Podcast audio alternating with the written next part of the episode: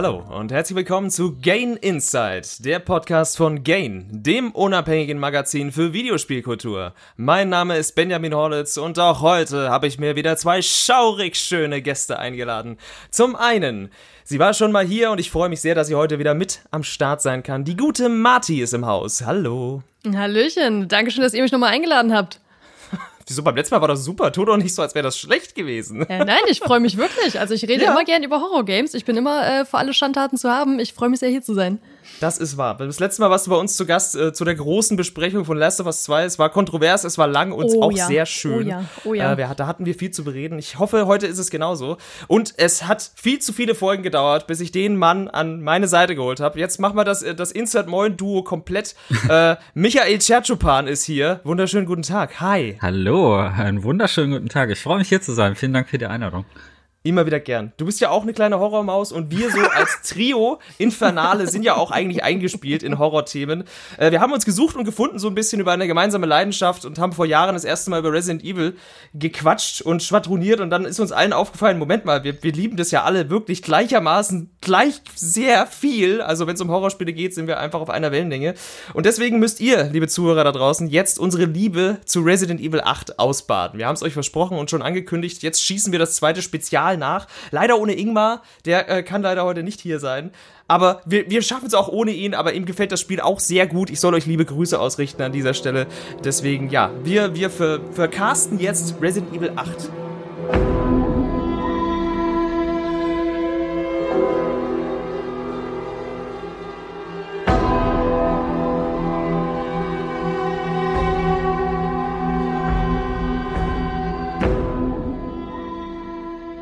Zur Struktur, liebe Zuhörer, noch schnell ähm, eine kleine Ansage. Im besten Fall habt ihr da draußen, wenn ihr jetzt diesen Podcast hört, auch Resident Evil 8 schon durchgespielt. Wir möchten jetzt nicht unbedingt diesen, diesen, ja, diese Unterteilung erstmal spoilerfrei und sich dann erstmal so Duckmäuschen rumdrücken um alles. Man kann dann einfach nicht so schön frei reden.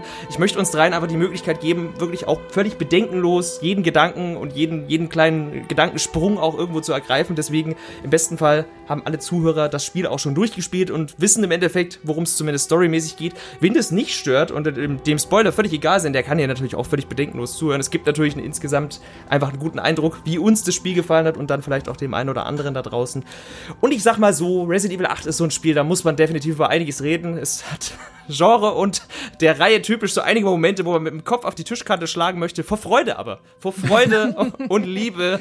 Und äh, ja, also, ach, ich weiß gar nicht so richtig, wo man, wo man da anfangen soll. Ähm, Wahrscheinlich wirklich äh, doch am Anfang, weil der Titel ist ja auch äh, für die Serie eher fast schon ein bisschen untypisch, schon auch eine direkte Fortsetzung zum vorherigen Teil im Endeffekt, zum Teil 7, der ja dann doch schon wieder einige Jahre auf dem Buckel hat und der damals Resident Evil echt wiederbelebt hat nach dem Fiasko von Teil 6 und das Ganze natürlich in eine neue Dimension für Resident Evil, also zumindest in die Ego-Perspektive gehievt hat und uns damals auch schon sehr schwer beeindruckt hat. Also ich weiß nicht, Marty, die, dir, du warst auch sehr glücklich mit Resident Evil 7 damals schon, ne? Yes, ich mochte Resident Evil 7 sehr. Eben wie du schon meintest, ne, weil ich wie viele andere Resident Evil-Fans mit dem sechsten und fünften Teil so gar nicht zufrieden war, weil er mir einfach nicht gruselig genug war, ganz mhm. easy. Und äh, ich war sehr froh, dass wieder so ein bisschen so in die Original Resident Evil Richtung zurückging dann beim siebten Teil. Ja, und Micha, dir ging es wahrscheinlich auch ähnlich, ne? Also auch dich hat der, glaube ich, schon sehr, sehr wieder in deiner Liebe revitalisiert, ne? Der siebte Teil damals. Ah, ich bin so ein bisschen, ich bin bei Resident Evil so ein bisschen, ähm, klingt jetzt komisch, aber etwas leidenschaftslos. was das, was das so betrifft. Schön, dass du da bist. Moment. Ja, nein, nein, also ich, ich, ich mag sieben sehr. Ich finde sieben richtig gut und ich, äh, ich kann auch schon sagen, dass ich den achten mag. Ähm, ich mochte aber auch fünf und sechs. Ähm, das war für mich, äh, aber Resident Evil ist für mich noch nie so richtig in diese Gruselkategorie gefallen. Deshalb sage ich da so, dieses Horrorleidenschaftliche. Ich mag das ganze Gameplay, ich mag alle, ich finde, wir machen auch alle durch die Bank Spaß, aber mir haben die actionreichen Ableger genauso gut gefallen wie die weniger actionreichen Ableger. Mhm. Wobei ich direkt sagen muss, dass das schon, also meine Lieblingsteile schon eher Teil 7 sind und das Remake von dem äh, ersten, also das Gamecube Remake, mhm. was noch so in diesem Herrenhaus spielt, weil dieses Herrenhaus diese Geisteratmosphäre hat, ne? Das ist ja quasi wie ein Geisterhaus, äh, bloß mit ein paar Zombies. Und ähm, das sind schon die Teile, die mir auch am besten gefallen. Ähm, und da steckt mein Herz auch ein bisschen höher, aber ich fand halt sechs auch auf eine total bescheuerte Art super unterhaltsam. Also ich habe, ich, ich kann total verstehen, dass viele Leute das doof finden, aber ich habe mich so köstlich amüsiert bei diesem Spiel. Ich habe das echt gerne gespielt. Also ich bin da bei Resident Evil insofern nicht so, ähm, ich bin da dynamisch, ja. Also ich mag Ach so, beide bist du Richtungen. ambivalent. Ich in bin da ambivalent, genau. Also ich, ich erwarte eigentlich auch nichts anderes bei Resident Evil. Also Action Horror ist so eigentlich auch immer so das, was ich irgendwie immer so als erstes damit assoziiere.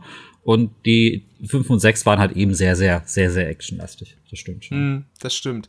Und das war ja auch so ein bisschen der Vorbote, der sich so angekündigt hat und so das Raunen durchs Internet. Also, wenn man es irgendwie geschafft hatte, am äh, Dekolleté von Lady Dimitrescu äh, zwecks dem Werbematerial vorbeizugucken, hat man gemerkt so, oh, da ist ja doch schon, ich glaube, da ist ein bisschen mehr Actionanteil irgendwie in dem Titel. Also vor allem im direkten Vergleich zu Teil 7 ähm, hatte man schon auch in der Promotion gemerkt, da ist irgendwie, uiuiui, äh, da, das geht schon so in die Action-Richtung. Äh, Ganz oft wurde Resident Evil 4 so als Inspiration dann auch von den Entwicklern natürlich vor sich hergetragen. Das macht man ja immer gerne, einen der beliebtesten Teile zum Marketing äh, irgendwie zu verwursten. Ähm, aber das ist auch so. Und da ist, glaube ich, auch so ein bisschen, ich glaube, auch die Angst von vielen gewesen, vielleicht auch von, von Marty. Ich bin noch, wir, wir wissen eigentlich noch gar nicht so richtig, wie es uns gefallen hat, so gegenseitig, aber das werden wir im Verlauf des Gesprächs rausfinden. Ähm, weil du schon sagtest, der siebte, der hatte ich ja wegen dem großen, großen Horroranteil sehr gecatcht. Und da ist der achte ja dann doch eher wieder in eine andere Richtung eskaliert. Zumal, ja, wie ich schon angedeutet habe, wir sind wieder in der Haut von Ethan Winters. Also wir setzen diese Geschichte fort, die mit dem siebten Teil eben in dieser, in diesem versifften Haus in Louisiana, in dieser Baker Villa begonnen hat. Wir haben damals einen Protagonisten gesteuert, der natürlich erstmal nach seiner verschwundenen Frau gesucht hat, die ihm natürlich nach drei Jahren ein Videotape geschickt hat in der sie ihn bittet, bitte nicht nach ihr zu suchen. Was macht der gute, der gute Horrorprotagonist von Welt? Natürlich sucht er seine Frau und gerät dann in die Fänge dieser, dieser psychopathischen Familie, die nicht nur probiert haben, ihn zu essen, äh, sondern auch vielleicht andere Dinge mit ihm zu treiben. Es war ein fantastisches, blutiges Fiasko und irgendwie hat er es geschafft, lebend mit seiner Frau Mia da hinaus zu stolpern. Und letzten Endes sind wir jetzt irgendwie drei Jahre später, ähm, äh, anscheinend, äh, ja, mit wieder in der Haut von Ethan Winters. Er hat mittlerweile eine glückliche kleine Familie gegründet mit Mia. Sie sind umgezogen, man könnte fast sagen, so ein bisschen, äh, ja, polizeischutzmäßig, also nach diesen Ereignissen. Äh, es wurde irgendwie nahegelegt, dass sie jetzt irgendwo in Osteuropa sind und anscheinend hat Chris Redfield ihnen dabei geholfen und es klingt alles so ein bisschen Zeugenschutzprogrammmäßig, hat man das Gefühl, keine Ahnung. Aber auf jeden Fall haben sie eine kleine Tochter und ihnen geht's gut bis Chris Redfield nach 10 Minuten in der Tür steht, seine Frau erschießt, sein Baby mitnimmt und ihn K.O. schlägt. Und man ist so, okay. It's just finding you in Louisiana, the pregnancy, Chris moving us here, military training, it all happened so fast, you know? Well, at least we're all together. You, me, Rose. Now, everything's gonna Seriously, think we can just forget about what happened in Louisiana? be. It happened so long ago. I just, I don't understand why you are so. Mia, get down! Mia!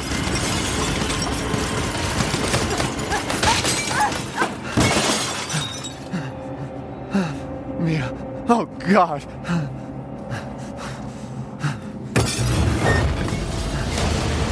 Chris? What the hell? Sorry, Ethan. No! What? Why? Das, das mal ein Auftakt. Äh, ja, das haben wir auch schon in den Trailern gesehen, aber das dann wirklich nochmal live zu spielen, war auch schon so. Ja, das ist jetzt schon echt heftig irgendwo. Äh, wir haben jetzt vielleicht nicht auch die größte emotionale Bindung zu dem Hauptcharakter Ethan gehabt, der blieb recht blass und eindimensional wie der typische Horrorprotagonist. Wir müssen uns ja hineininterpretieren und hineinversetzen können in die Rolle. Äh, ist hier auch ein bisschen vokaler.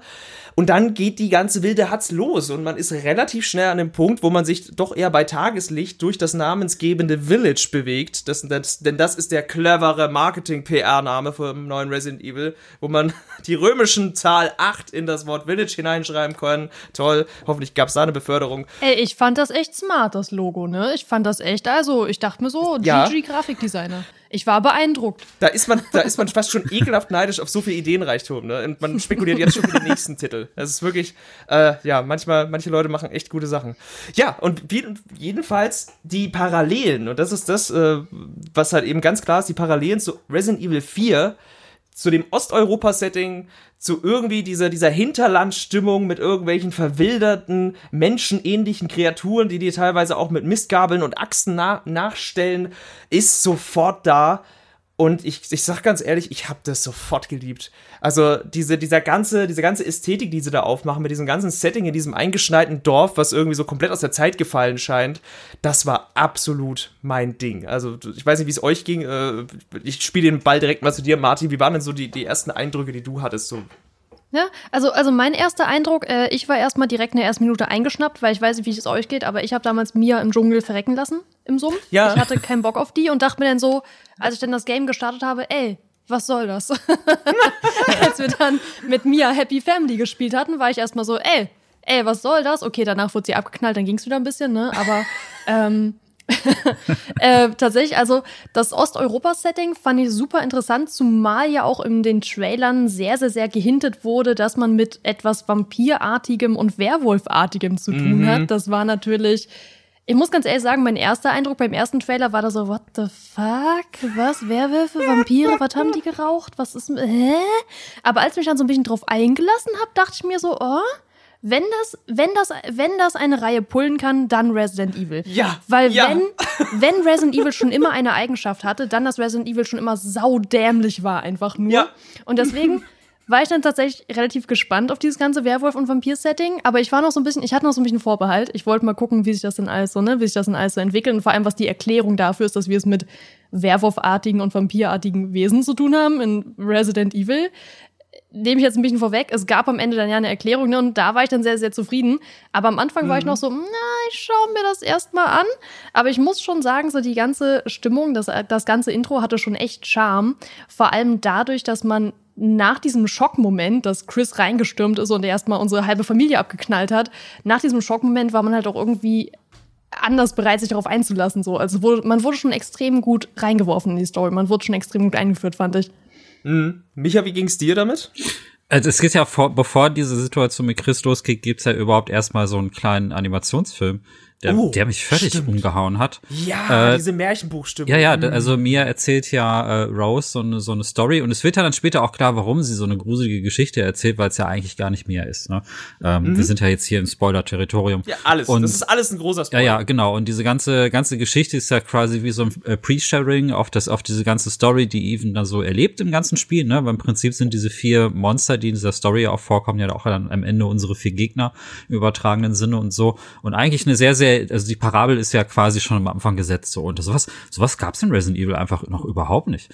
Ähm, also dass sie da den äh, den Folklore-Einschlag, den europäischen Folklore-Einschlag nehmen, fand ich sehr cool. Ähm, das wirkt auf mich jetzt als äh, Europäer natürlich dann nicht so fremd wie zum Beispiel irgendwie die so der Sumpf im Mississippi oder so, wie es jetzt im siebten Teil war.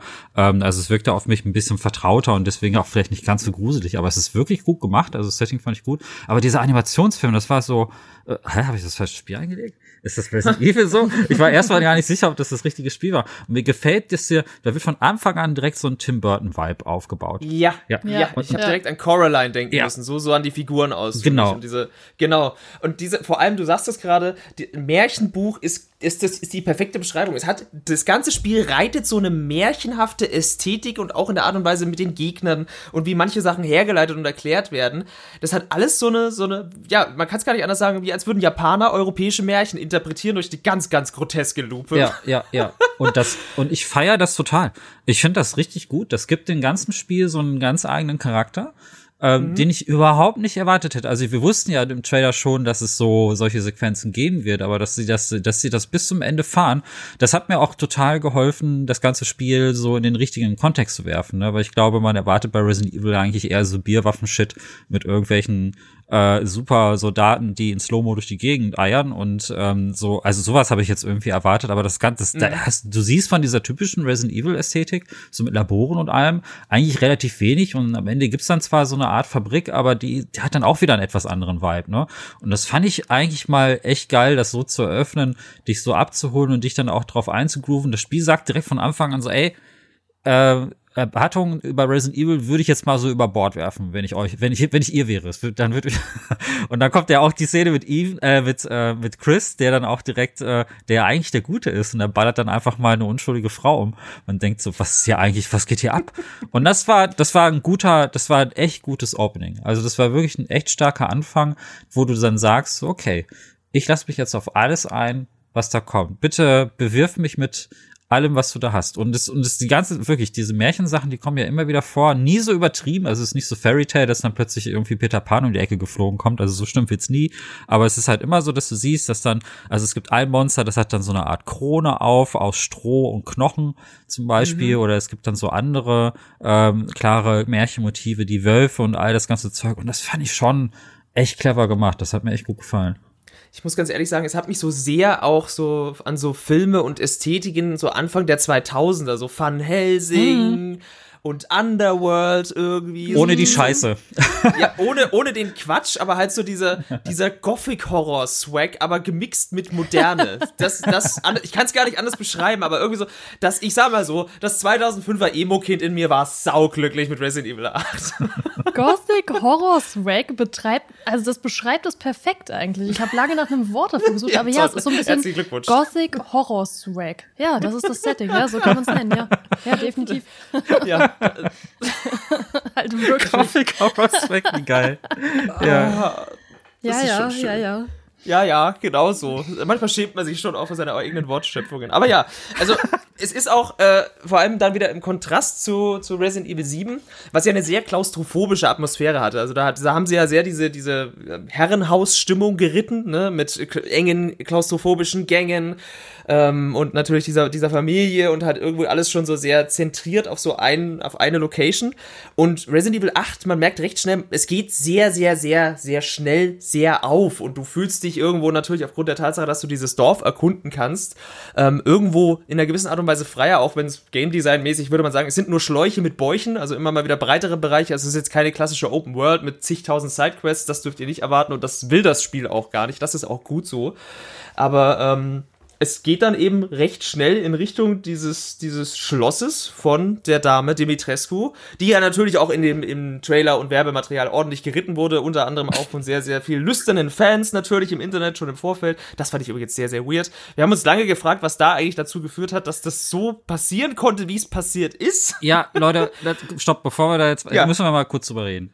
Ja, genau, deswegen ja. Also, äh, schieß los. Ich, ich kapier's nicht äh, also hilf mir, also ich meine, klar, jeder Fetische und so, das ist ja klar. Ja. Ähm, und ich sage jetzt nicht, dass es irgendwie, ich will damit auch nicht sagen, dass niemand einen Fetisch auf große Vampirfrauen haben darf. Ja. Die, das ist voll okay. Du willst mir jetzt erzählen, dass du dich, dass du nicht möchtest, dass Lady D auf dich draufsteigt. Nicht wirklich. Das, was du sagst? Nein, nein, das wäre auch tödlich. Aber davon abgesehen, also ich meine, es ist, es geht mir nicht darum, dass, dass es diesen Fetisch gibt und das ist ja. alles cool. Also äh, ne, sollen, sollen die Leute haben. Vampire sind ja eh eh schon Fetisch, so ein Fetischding. Also das ist, mhm. wie hast gerade Underworld gesagt und ähm, die Underworld-Filme wären ja nicht so berühmt, wenn dort nicht zum Beispiel die äh, Vampire alle in so Lederklamotten durch die Gegend springen und die Werwölfe auch so sau cool aussehen wird. Das ist alles, das ist alles cool. Also das, das ist gar nicht das, was ich meine. Das verstehe ich auch sofort. Aber warum, warum muss die denn drei Meter groß sein? Warum muss die denn? Cool ist. Warum? Weil's cool, weil's verdammt cool ist. Ich glaub's auch. Ja. Ich glaube äh, ich glaub auch, ich glaube auch, Marty ist von uns allen diejenige, die am besten eigentlich beschreiben kann, warum das eigentlich cool ist, oder? Ja, ich weiß nicht. Also ich bin ja jetzt ja auch nicht so die Zielgruppe, was das so direkt angeht. Ja. Ne? Ich bin ja äh, definitiv relativ äh, ein bisschen zu weiblich dafür, so, ne? Aber äh, also ich muss halt sagen, dass das ganze Gesimpe, was da losgetreten wurde und die ganzen Reactions und die ganzen Memes, ich habe so viele lustige TikTok- und YouTube-Videos gesehen, wo Leute sich irgendwie gefilmt haben, von wegen, wie ich durch Resident Evil 8 rennen werde. Oh nein, ich hoffe, eine große, sexy Vampir-Lady findet mich nicht. Oh, huch, ich habe leider ein Geräusch gemacht. Ups. Ich war, ich war fand das einfach so lustig, schon der ganze Stimmt. Content, der davor so geschoben wurde und die ganzen Memes, die erstellt wurden. Und ich muss auch sagen, dann Ingame, ich fand auch die Lady Dimitrescu ist dem gerecht geworden, einfach nur weil die halt auch so extrem so extrem stark in die Richtung aufgetreten ist, ne? Also die ist einen ja schon sehr, sehr, sehr direkt angegangen und hat schon, ich sag mal, ihre Aggressionsprobleme sehr deutlich geäußert, ne? Und gerne oh, ja. mal ein paar Möbelstücke durch die Gegend geworfen und so. Und das ist einfach, also saumäßig cool gewesen. Also ich verstehe schon, warum. Äh, es gibt ja auch schon diverse Mods, ne? Man kann ja auch schon hier Fliegenklatschen-Mod und so, gibt's ja auch schon, ne? Also mal gucken, was da noch so kommt, ne? Mein Lieblingsmod ist ja der, der ihr Gesicht durch Thomas die Lokomotive ersetzt. Ja, ja, Klassiker mittlerweile ja, an dieser Stelle. Ja, ja. ja wie geil ja. ist das? Ja. Äh, die Internet-Community, also das war auf jeden Fall geniales Marketing, muss man sagen. Also die Memes haben Gratiswerbung gemacht, das war echt klug. Das stimmt, aber du merkst halt auch an so Sachen wie beispielsweise der Collectors Edition von Resident Evil 8, dass das von Capcom nie so antizipiert wurde, weil sie haben dir ja Chris als Actionfigur reingepackt. Hätten sie es noch ändern können, hätten sie locker Lady D mit reingesetzt, äh, weil sie einfach so ein Hype-Gegenstand wurde. Ich glaube, es ist so ein bisschen die Kombination, dass das eigentlich, man hat ja, sie ist ja dann, und das ist ja, also darüber müssen wir auch reden, was, was eigentlich Resident Evil 8 für alles für Stationen an Gameplay und Varianten so abklappert. Sie ist ja so der klassische Verfolger-Typ. Wenn man jetzt im Resident Evil-Termini sprechen würde, so der typische Nemesis oder jetzt kürzlich der Mr. X, der dich dann durch ein gewisses beschränktes Areal Mhm. einfach durchhetzt, nicht zu töten ist und dir einfach in den Arsch tritt, im wahrsten Sinne des Wortes. Äh, Und ich glaube allein die Tatsache, dass das halt einfach so eine gefühlt drei Meter große Frau ist, die mit ihren ausfahrbaren Fingernägeln Wolverine-Style dich einfach quasi in Stücke filetieren kann, wie sie lustig ist und so völlig völlig äh, an alle Erwartungen untergräbt mit dem mit der Art und Weise, wie sie wie sie drauf ist. Ich glaube, das reicht schon und dann geht das Gesimpel schon los. Andererseits ist es halt auch ein schöner Tropus, der da untergraben wird. Ne? Es ist halt die absolut die, also eine starke Frau kann man sagen. Ja, und ich Und glaube, das- also ich glaube, es ist auch ganz, ganz groß, dieser Coolness-Faktor, genau dasselbe, Auch. was Mr. X ja schon hatte. Ja, ja, Ich der mein, Hut allein. Genau, wenn man ihr ins Gesicht schießt, sie stehen bleibt und erstmal in aller Ruhe ihren Hut richtet, um dich dann Ja. eine Minute später weiterjagt in, in, in, in komplett in komplett Ruhe, das ist einfach cool, das ist einfach Ja. nice so, das ist einfach ein richtig guter klassischer Villain. So, Ja. das ist einfach, ich habe mich sehr gefreut. Also Aber- sie ist, sie, aber Sexuelles hat das doch schon auch, ne? Ein bisschen. Also diese. Ja, das, das habe ich aber ehrlich gesagt nie gerafft. Okay, klar, sie Weil- hat ein riesiges Aus, Ausschnitt, aber Nee, nee, nee, nee, ich meine, das meine ich gar nicht. Das Blutsaugen meine ich, weil es gibt doch diese Ja, Szene, wo ja, die natürlich. Schwestern den Even so an den, ähm, an den Armen so aufhängen, ne? Und dann gibt es Mhm. auch irgendwie so eine Szene, wo sie dich irgendwie kurz anschneidet, den Even, und dann halt äh, das Blut da Zum rausleckt Testen. so. Und das hat, das hatte dann für mich in dem Moment auch schon so einen sexuellen, also der typische sexuelle Vampirbezug, den es halt immer gibt irgendwo. Aber ich denke, Mhm. das schwingt auch mit, ne? Mother, I bring you fresh prey. You are so kind to me, daughters. Ah, now, let's take a look at him. Well, well, Ethan Winters. You escaped my little brother's idiot games, did you? Let's see how special you are. Yes, Mother. Yes, Mother.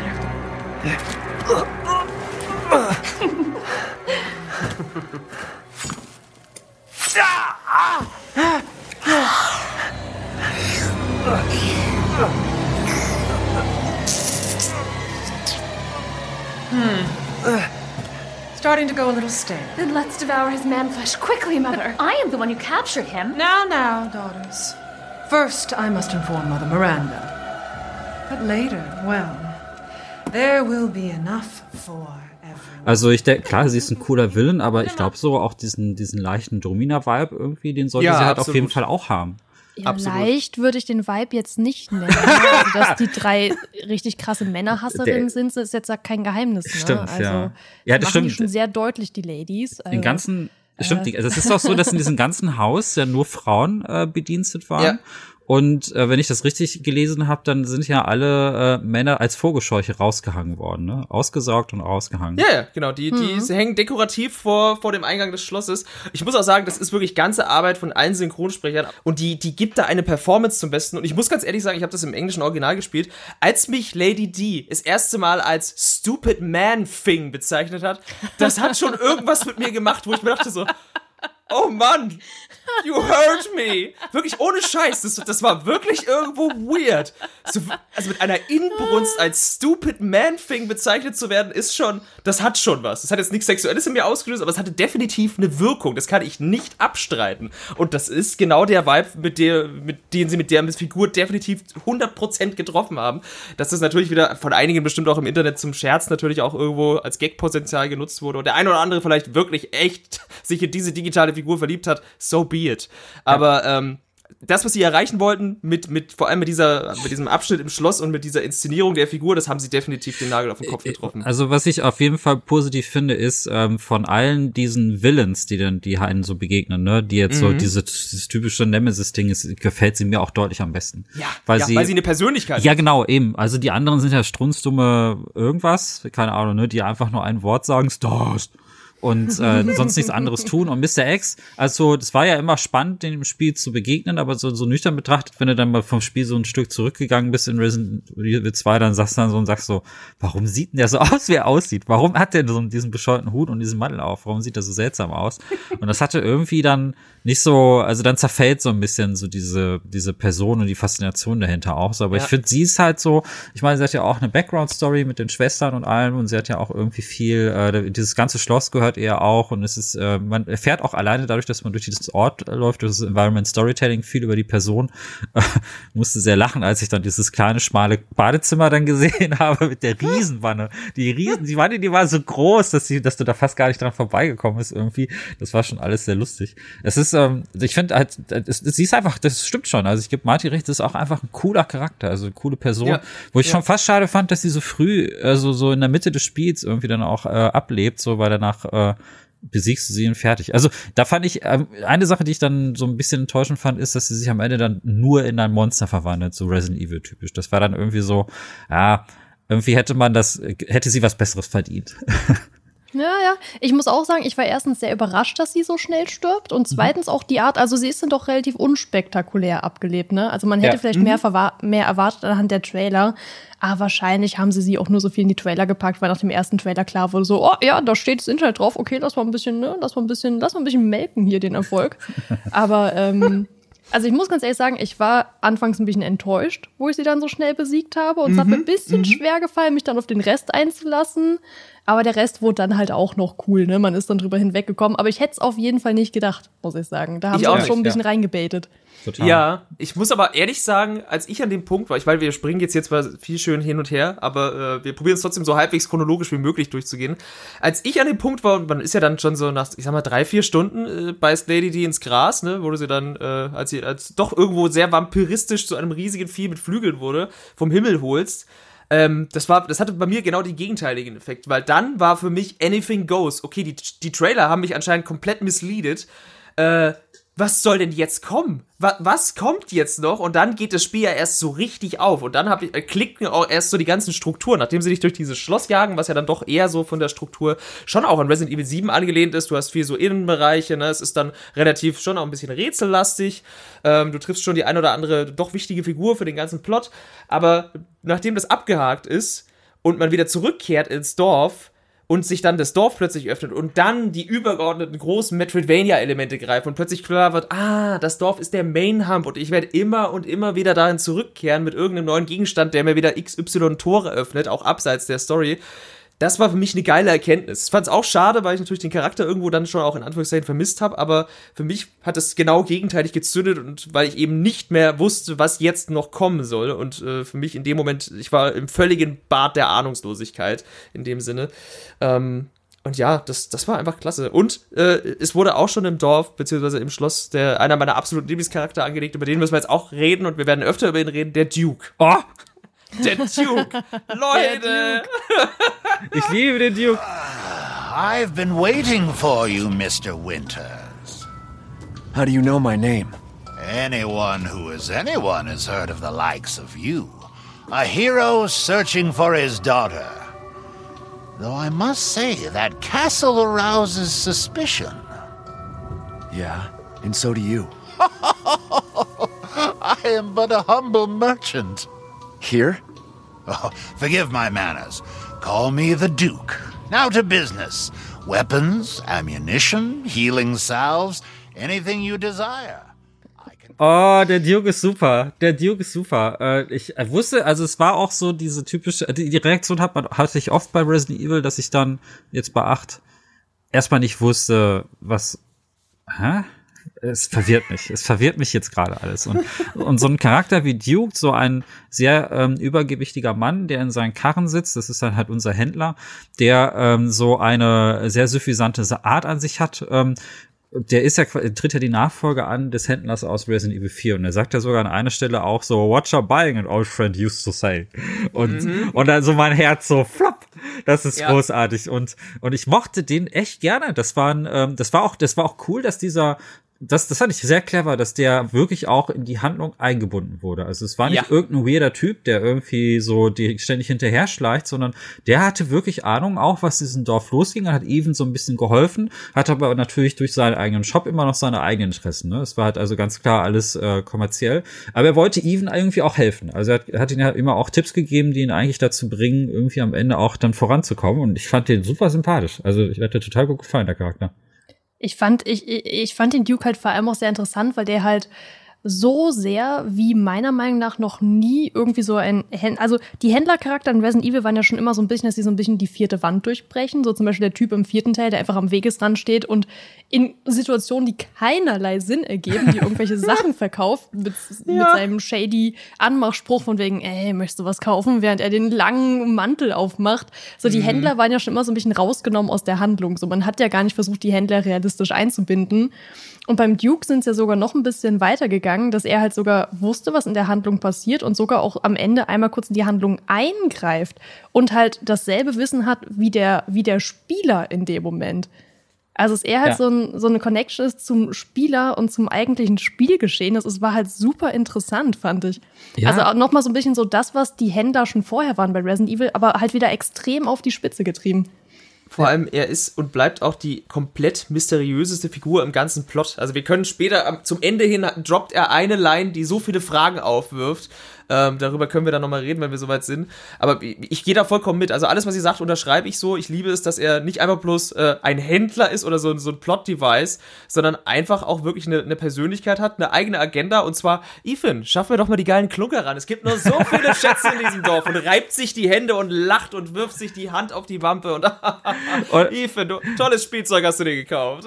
Ja, und das ist so eine Mischung aus einem Typ, der irgendwie so auch so, also wenn du ihn draußen triffst, dann ist er ja auch barfuß und so und er wirkt so ein bisschen halt äh, so abgerockt und ein bisschen verwahrlost, so wie ein Obdachloser, aber gleichzeitig ist er trotzdem dekadent, so, ne? Also äh, ja. wenn du ihn so, gerade in Innenräumen habe ich dann irgendwann festgestellt, dass sie ihn da auch mal dabei erwischt, also er hat ja immer so eigene Aktionen und dann liest er mal ein Buch, schläft dabei ein, wacht auf, liest das Buch weiter, hustet so ein bisschen, äh, zwischendurch isst da ein bisschen was oder so. Der macht irgendwie ständig auch irgendwelche Sachen.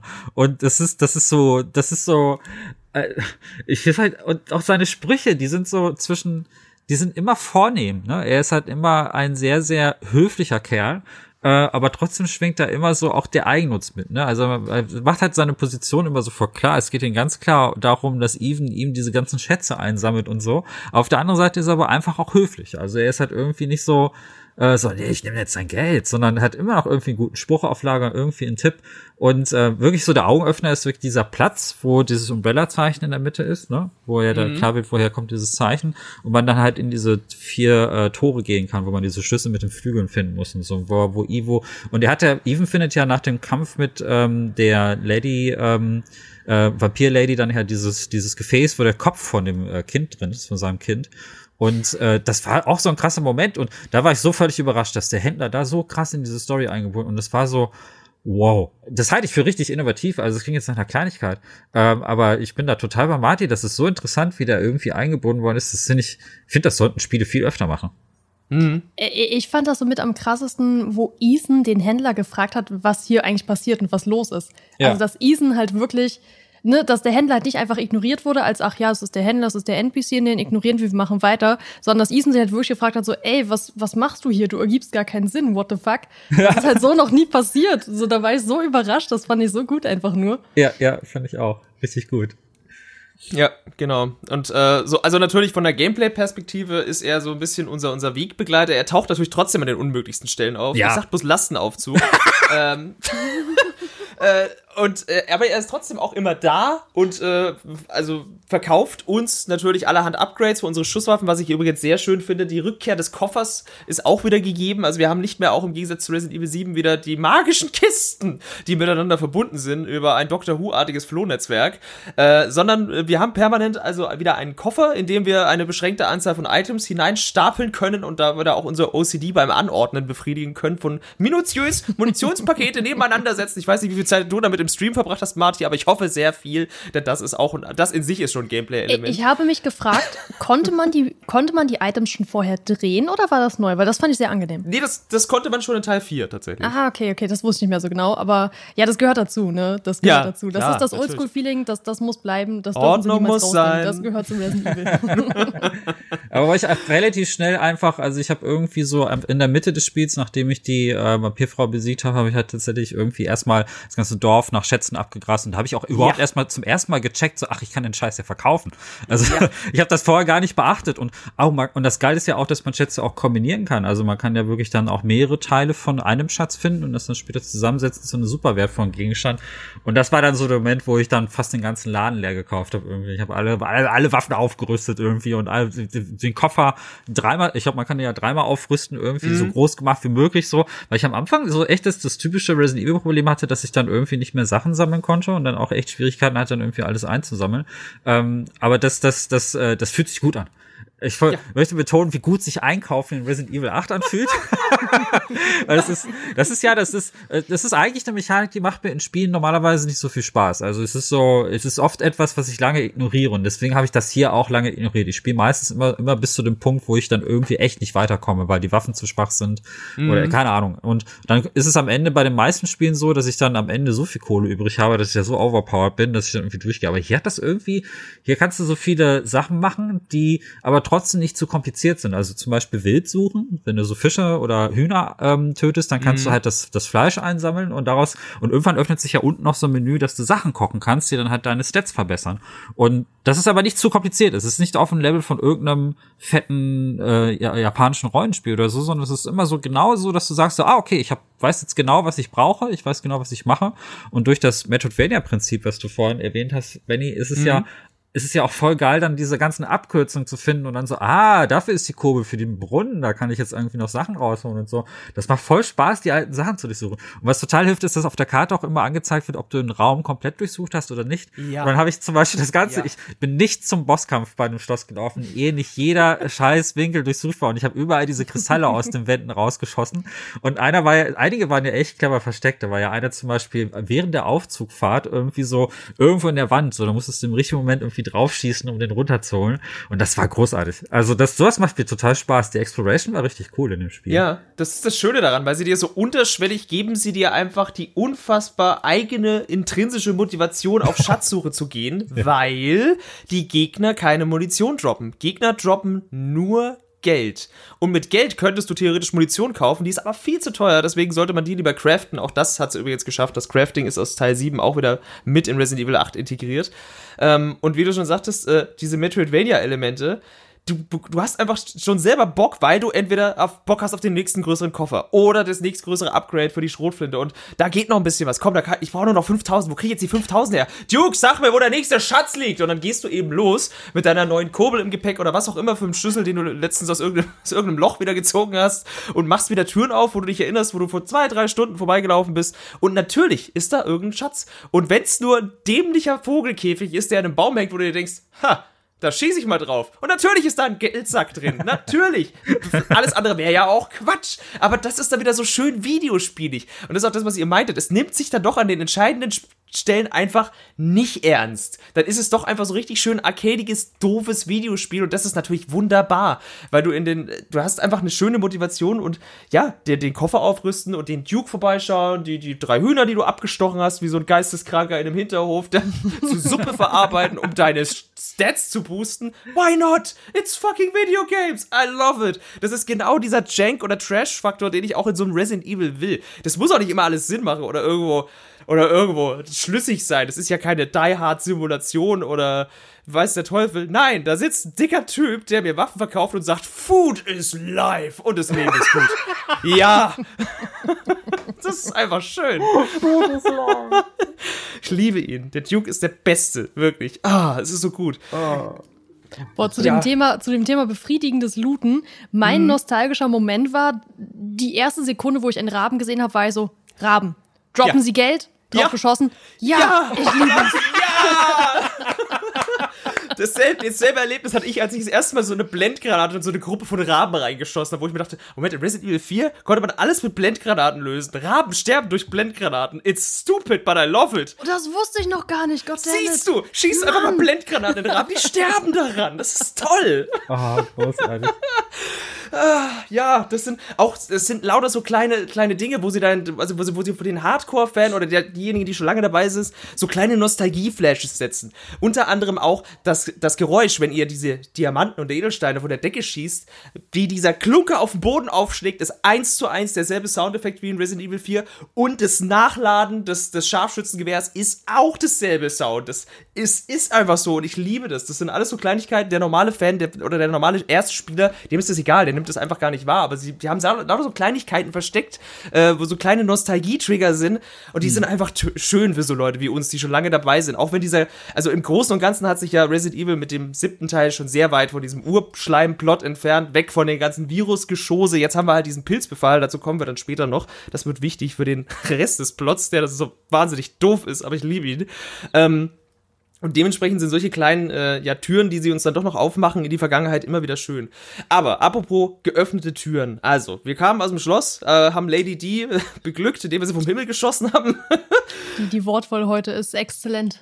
Ja, genau. Äh, und dann haben wir natürlich so eine, so eine typische Schlüsseljagd mit äh, finde den Schlüssel, öffne die Tür. Also Resident Evil klassische Elemente. Neuer Schlüssel macht neue Tür auf.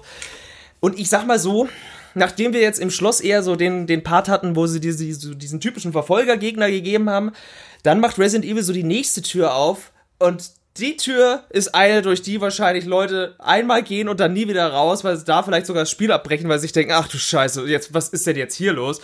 Und zwar die Villa der lieben meiner Herzkönigin Donna Benevenito, die Puppenmacherin und man weiß erstmal so gar nicht, was man erwarten soll. Es ist so ein, so ein schöner Bergpfad, es ist so eine einsame Villa, im Hintergrund ein riesiger, donnernder Wasserfall. Erstmal ein ganz toller Spot für Screenshots ohne Ende auf jeden Fall. Also vom, Art, vom Art-Design und Level-Design lassen die wieder alle Muskeln spielen. Es ist ekelhaft, wie schön das Spiel teilweise ist. Und dann drehen sie so eine ganz andere Schraube an, und zwar die Atmosphärenschraube. Und äh, ich habe schon gemerkt, so okay, ich weiß, ich weiß genau, was ihr jetzt machen wollt. Und je tiefer man in dieses Haus vordringt, umso schlimmer wird's, weil sie geben dir keinen Feindkontakt, sie geben dir nichts. Du bist nur auf Exploration. Es hat fast schon was von einem Walking Simulator, der dich aber immer tiefer in dieses Gebäude reinführt, bis du an den Punkt kommst, wo du diese kleine Puppe, die du vielleicht schon mal im Vorfeld gesehen hast, wieder triffst. Äh, eine kleine, äh, ich sag mal, bezaubernde Puppe, die mich an Jackie's Bride erinnert hat. Wer den Film kennt, weiß, was ich meine meine, weil sie nämlich auch ein mhm. Hochzeitskleid trägt. Ähm, und ab dann hast du keine Waffen mehr und bist, glaube ich, im schlimmsten Part des ganzen Spiels, was die Atmosphäre und den Horror angeht. Und ich weiß nicht, wem hat es denn noch sehr gefallen von euch beiden? Wer fand das gut? Wer fand den Abschnitt Ich fand, toll? es ist mein Lieblingsabschnitt eigentlich. ich, so, ich fand ihn ziemlich, aber so gruselig fand ich ihn jetzt auch wieder nicht, muss ich sagen. Also er, er war schon gruselig und sehr atmosphärisch, aber also mhm. Ist jetzt nicht so, dass ich quitten wollte. Da braucht es ein bisschen nee, härtere Nee, nee, also. Wir, wir, nicht. wir sind ja auch drei, drei, drei Geisteskranke. Wir sind ja kein Maßstab. Wieso? Also, das ist so die Sorte Horrorspiel, die ich auch persönlich am liebsten mag, ne? Also, mhm. auch wenn die Action-Sachen cool sind. Und ähm, da ging es ja wirklich, da wurden Even ja wirklich, wie du sagst, die Waffen weggenommen und die Erklärung ist ja, dass diese Puppenmacherin so ein Halluzinogen äh, verwendet und ihn dann so manipulieren kann so ein bisschen und er sich dann viele Sachen einbildet und das bisschen ein bisschen und äh, diese und diese da, deshalb äh, sieht er Sachen, die nicht da sind und äh, die kommen so Psycho-Horror Sachen eigentlich rein, die für Resident Evil aber eigentlich relativ untypisch sind. Ne? Also es gibt so ab und zu mal so kleine Etappen in Resident Evil Spielen, die so einen ganz leichten Psycho-Horror-Flair haben. Die gab es ja in 7 auch so ganz leicht. Ähm, aber das ist jetzt so das erste Mal, dass sie da jetzt wirklich so einen kompletten Abschnitt dann auch wirklich so reinbauen, der ähm, so dieses, der eigentlich gar nicht so ganz zu diesen ganzen Resident Evil Bio-Virus Monster-Kram irgendwie passt. Und mir hat das echt gut gefallen, weil ich fand, äh, das war erstaunlich leise für ein Resident Evil. Mhm. Versteht ihr? Also ja. so, Resident Evil ist ja immer großes Getose und äh, extreme Larger-than-Life-Persönlichkeiten treffen aufeinander und es gibt einfach sehr viel Action und das ist cool und das macht Spaß.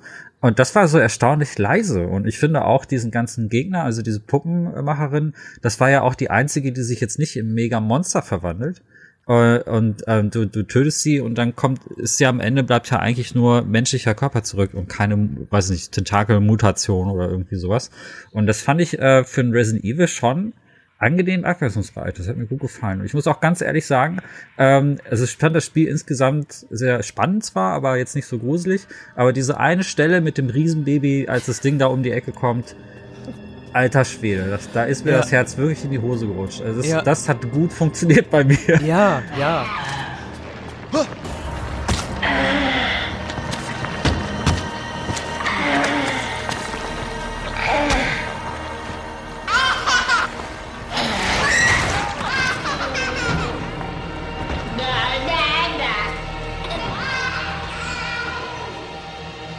Das Vieh war, das war ja quasi der Ersatz für ähm, die, äh, das ist ja auch wieder so ein Nemesis-Charakter, der dann halt hinter dir herläuft, muss vor dem wegkriechen. Und ähm, das war so, äh, das war so eklig und bizarr. Und einfach auch, das Ding hat ja auch die ganze Zeit so ein, so ein, so ein verzerrtes äh, Kindergeräusch von sich gegeben.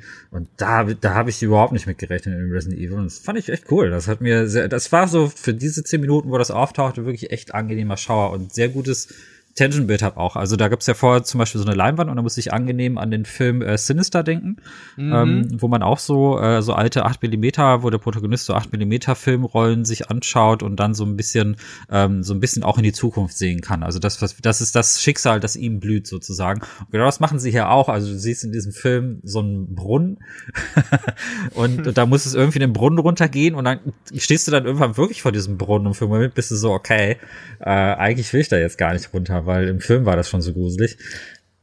Wo, wobei ich ganz ehrlich sagen muss, ich habe bis zum Schluss nicht gerafft, warum war jetzt dieser Brunnen da? Was hat, wa, warum war der denn da? Hatte der irgendwie was mit der Puppe oder mit dem Charakter zu tun oder wollten die einfach nur so ein bisschen auf The Grudge anspielen, just for fun? Das äh, muss ich ganz ehrlich sagen, hat, hat keinen Sinn, oder? Nee, nee ich war glaub sehr nicht. überrascht. Ich war so, hä? Okay. Sinn hat es, glaube ich, wirklich nicht. Ne? Auch so generell. Also ich glaube, das sollte einfach nur so eine Hommage an diese ganzen, an diese Sorte Horrorfilm sein. Ähm, Ja. Ja, vielleicht wollten sie damit echt so ein bisschen so eine Hommage an so Klischee-Horror machen, weil ich meine, damals der Twist bei Resident Evil 7, dass dann halt doch ein kleines Mädchen mit langen schwarzen Haaren dahinter gesteckt hat, das war ja auch schon sehr Klischee-Horror belastet. Vielleicht war es einfach nur wieder so eine kleine Hommage. So, der Brunnen hat mich ein bisschen verwirrt, muss ich sagen. Ich war so, warum ist denn jetzt so ein Brunnen? So, hä? Ist das Kind in den Brunnen gefallen oder wie? Hä? Ich war, ich war, so, ich war, so, ich war ein bisschen verwirrt, muss ich sagen.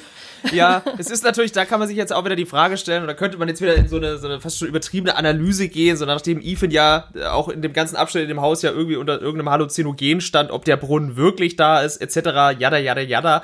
Was ich wirklich fantastisch an diesem ganzen Abschnitt fand, dass sie da die, dass auch so diese, diese besten Tugenden aus Resident Evil 7, die ja dann auch mit den DLCs noch zementiert wurden, diese Escape Room-Mechaniken. Das haben sie ja da auch wieder zelebriert, ne, wo sie dich einfach in so einen Raum schmeißen, du musst ein Puzzle lösen, um einen Raum zu verlassen, im weitesten sozusagen, ne?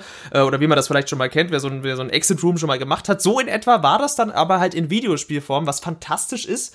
Äh, Und es dann dann halt eben würzen, aufgrund der Tatsache, dass du keine Waffen mehr hast, äh, mit diesem, mit diesem Baby, mit dem Heuschreckenkörper, was eine Blutspur hinter sich herzieht und dich bei lebendigem Leib fressen kann. Das ist so, what the fuck?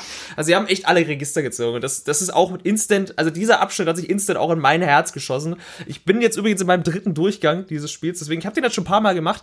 Und dann wird dir erstmal klar, wie, wie clever auch das Leveldesign ist und wie dieser Moment, wie sie den aufbauen, dass du ja dann am Ende, im Endeffekt möchtest du dieses Kellergewölbe wieder verlassen, indem du eine Sicherung einsetzt in einen Kasten. Natürlich, das ist eine, irgendeine Sicherung, die den Aufzug äh, ja wieder in Gang setzt. Und du musst mindestens einmal diese, diese Baby-Kreatur mindestens einmal im Vollbild auf dich zukommen lassen, um sie irgendwie auszumanövrieren, äh, wo du sie sonst immer noch so schemenhaft erkannt hast und vielleicht auch gar nicht so wirklich richtig hingucken willst.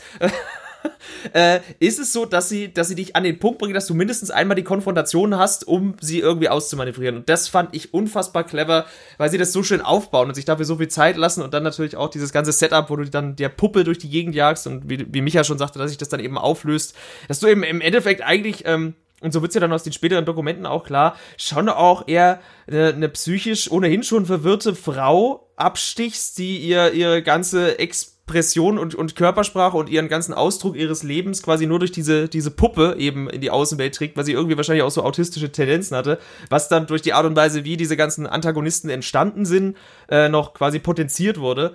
Ähm, ja, das ist eigentlich auch schon echt, echt heavy shit, wenn man mal so drüber nachdenkt. Ähm, trotzdem, find's, find's die klasse. Also der ganze Abschnitt, der ist wirklich sehr, sehr stark und ist wieder so eine ganz andere Facette. Ich glaube, das ist auch so ein bisschen das Muster, was Resident Evil so an sich fährt.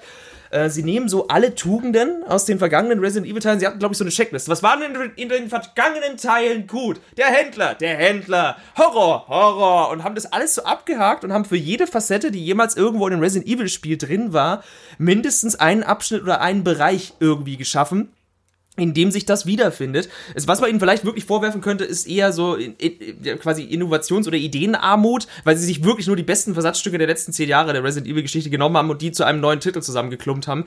Ich meine das aber gar nicht negativ, sondern ich meine das wirklich sehr, sehr positiv, weil das muss man auch erstmal schaffen, das in so einer Konsistenz und mit so einem Pacing irgendwie hinzuknallen in Videospielform, ohne dass du dich langweilst. Das kann ich auch gleich mal vorwegnehmen. Ich habe mich nicht eine Sekunde gelangweilt in dem Titel. Es hat das Spiel nicht geschafft. Nicht eine Sekunde. Ich war immer immer engagiert und hatte immer Bock, das, das nächste Setpiece zu erleben oder den nächsten irren Abschnitt, den sie mir hinknallen, weil ich mir irgendwann über gar nichts mehr sicher sein konnte, aufgrund dieser Struktur, die sie geschaffen haben. Spätestens nach dem, nach dem Horrorabschnitt hier. Also ganz stark für mich, wenn ich ehrlich bin. Ja, vor allem all diese verschiedenen Abschnitte abzuliefern ist ja die eine Sache, aber sie dann so mhm. abzuliefern, dass sie irgendwie am Ende ausbalanciert sind und sich zusammenfügen. Das fand ich halt krass, dass das Ganze ja. am Ende ein großes Ganzes ergibt und man nicht das Gefühl hat, dass man irgendwie von A nach B springt, nach C springt, irgendwie nicht zusammenhängt. Dass das Ganze am Ende dann trotzdem so gut zusammengehangen hat, das fand ich halt, das fand ich halt super beeindruckend. Mhm.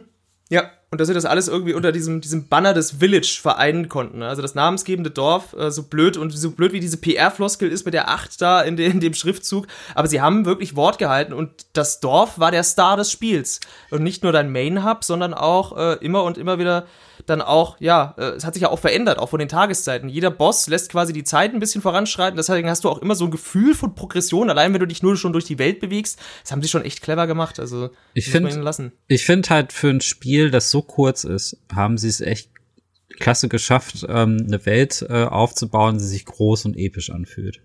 Ja. Und ähm, dieses, äh, das liegt natürlich auch unter anderem daran, dass man sehr viele unterschiedliche Orte sieht, aber es liegt auch einfach an diesem, an diesem Fluss, also diesen Übergängen zwischen den Orten. Dadurch, dass mhm. wir als Even die ganze Zeit alles aus seiner Sicht sehen und es quasi nur ganz selten Unterbrechungen gibt. Die passieren ja quasi eigentlich nur, wenn er das Bewusstsein verliert.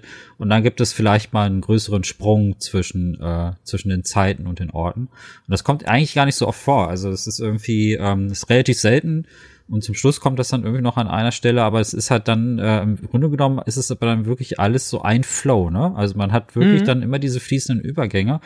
Und, und das macht ziemlich viel aus. Also ich, das würde gar nicht so funktionieren mit diesen Ortswechseln, wie wenn sie das zum Beispiel so gelöst hätten, wie jetzt zum Beispiel in Resident Evil 6, wo du ja auch sehr viele Orte hast, aber da hast du ja immer so Unterbrechungen und du siehst ja auch nicht die ganze Zeit, du siehst ja die ganze Zeit dann so eine Außenperspektive. Ne? Man schaut eigentlich eher so von außen zu und da gibt's eine Zwischensequenz, wo sie dann Helikopter steigen oder so und dann irgendwo hinfliegen und so etwas und sowas. Aber Even erlebt das alles äh, oder wir erleben das quasi alles so aus einem Guss und es wirkt auch alles so, so gut miteinander verzahnt. Das ist ähm, und ich habe auch so am Ende, als ich das, als ich das durchgespielt habe, dachte ich so, Mann, das war ja ganz schön viel Zeug. Äh, äh das war ja wirklich sehr, sehr viel, aber komischerweise wirkte es trotzdem nicht fragmentiert auf mich.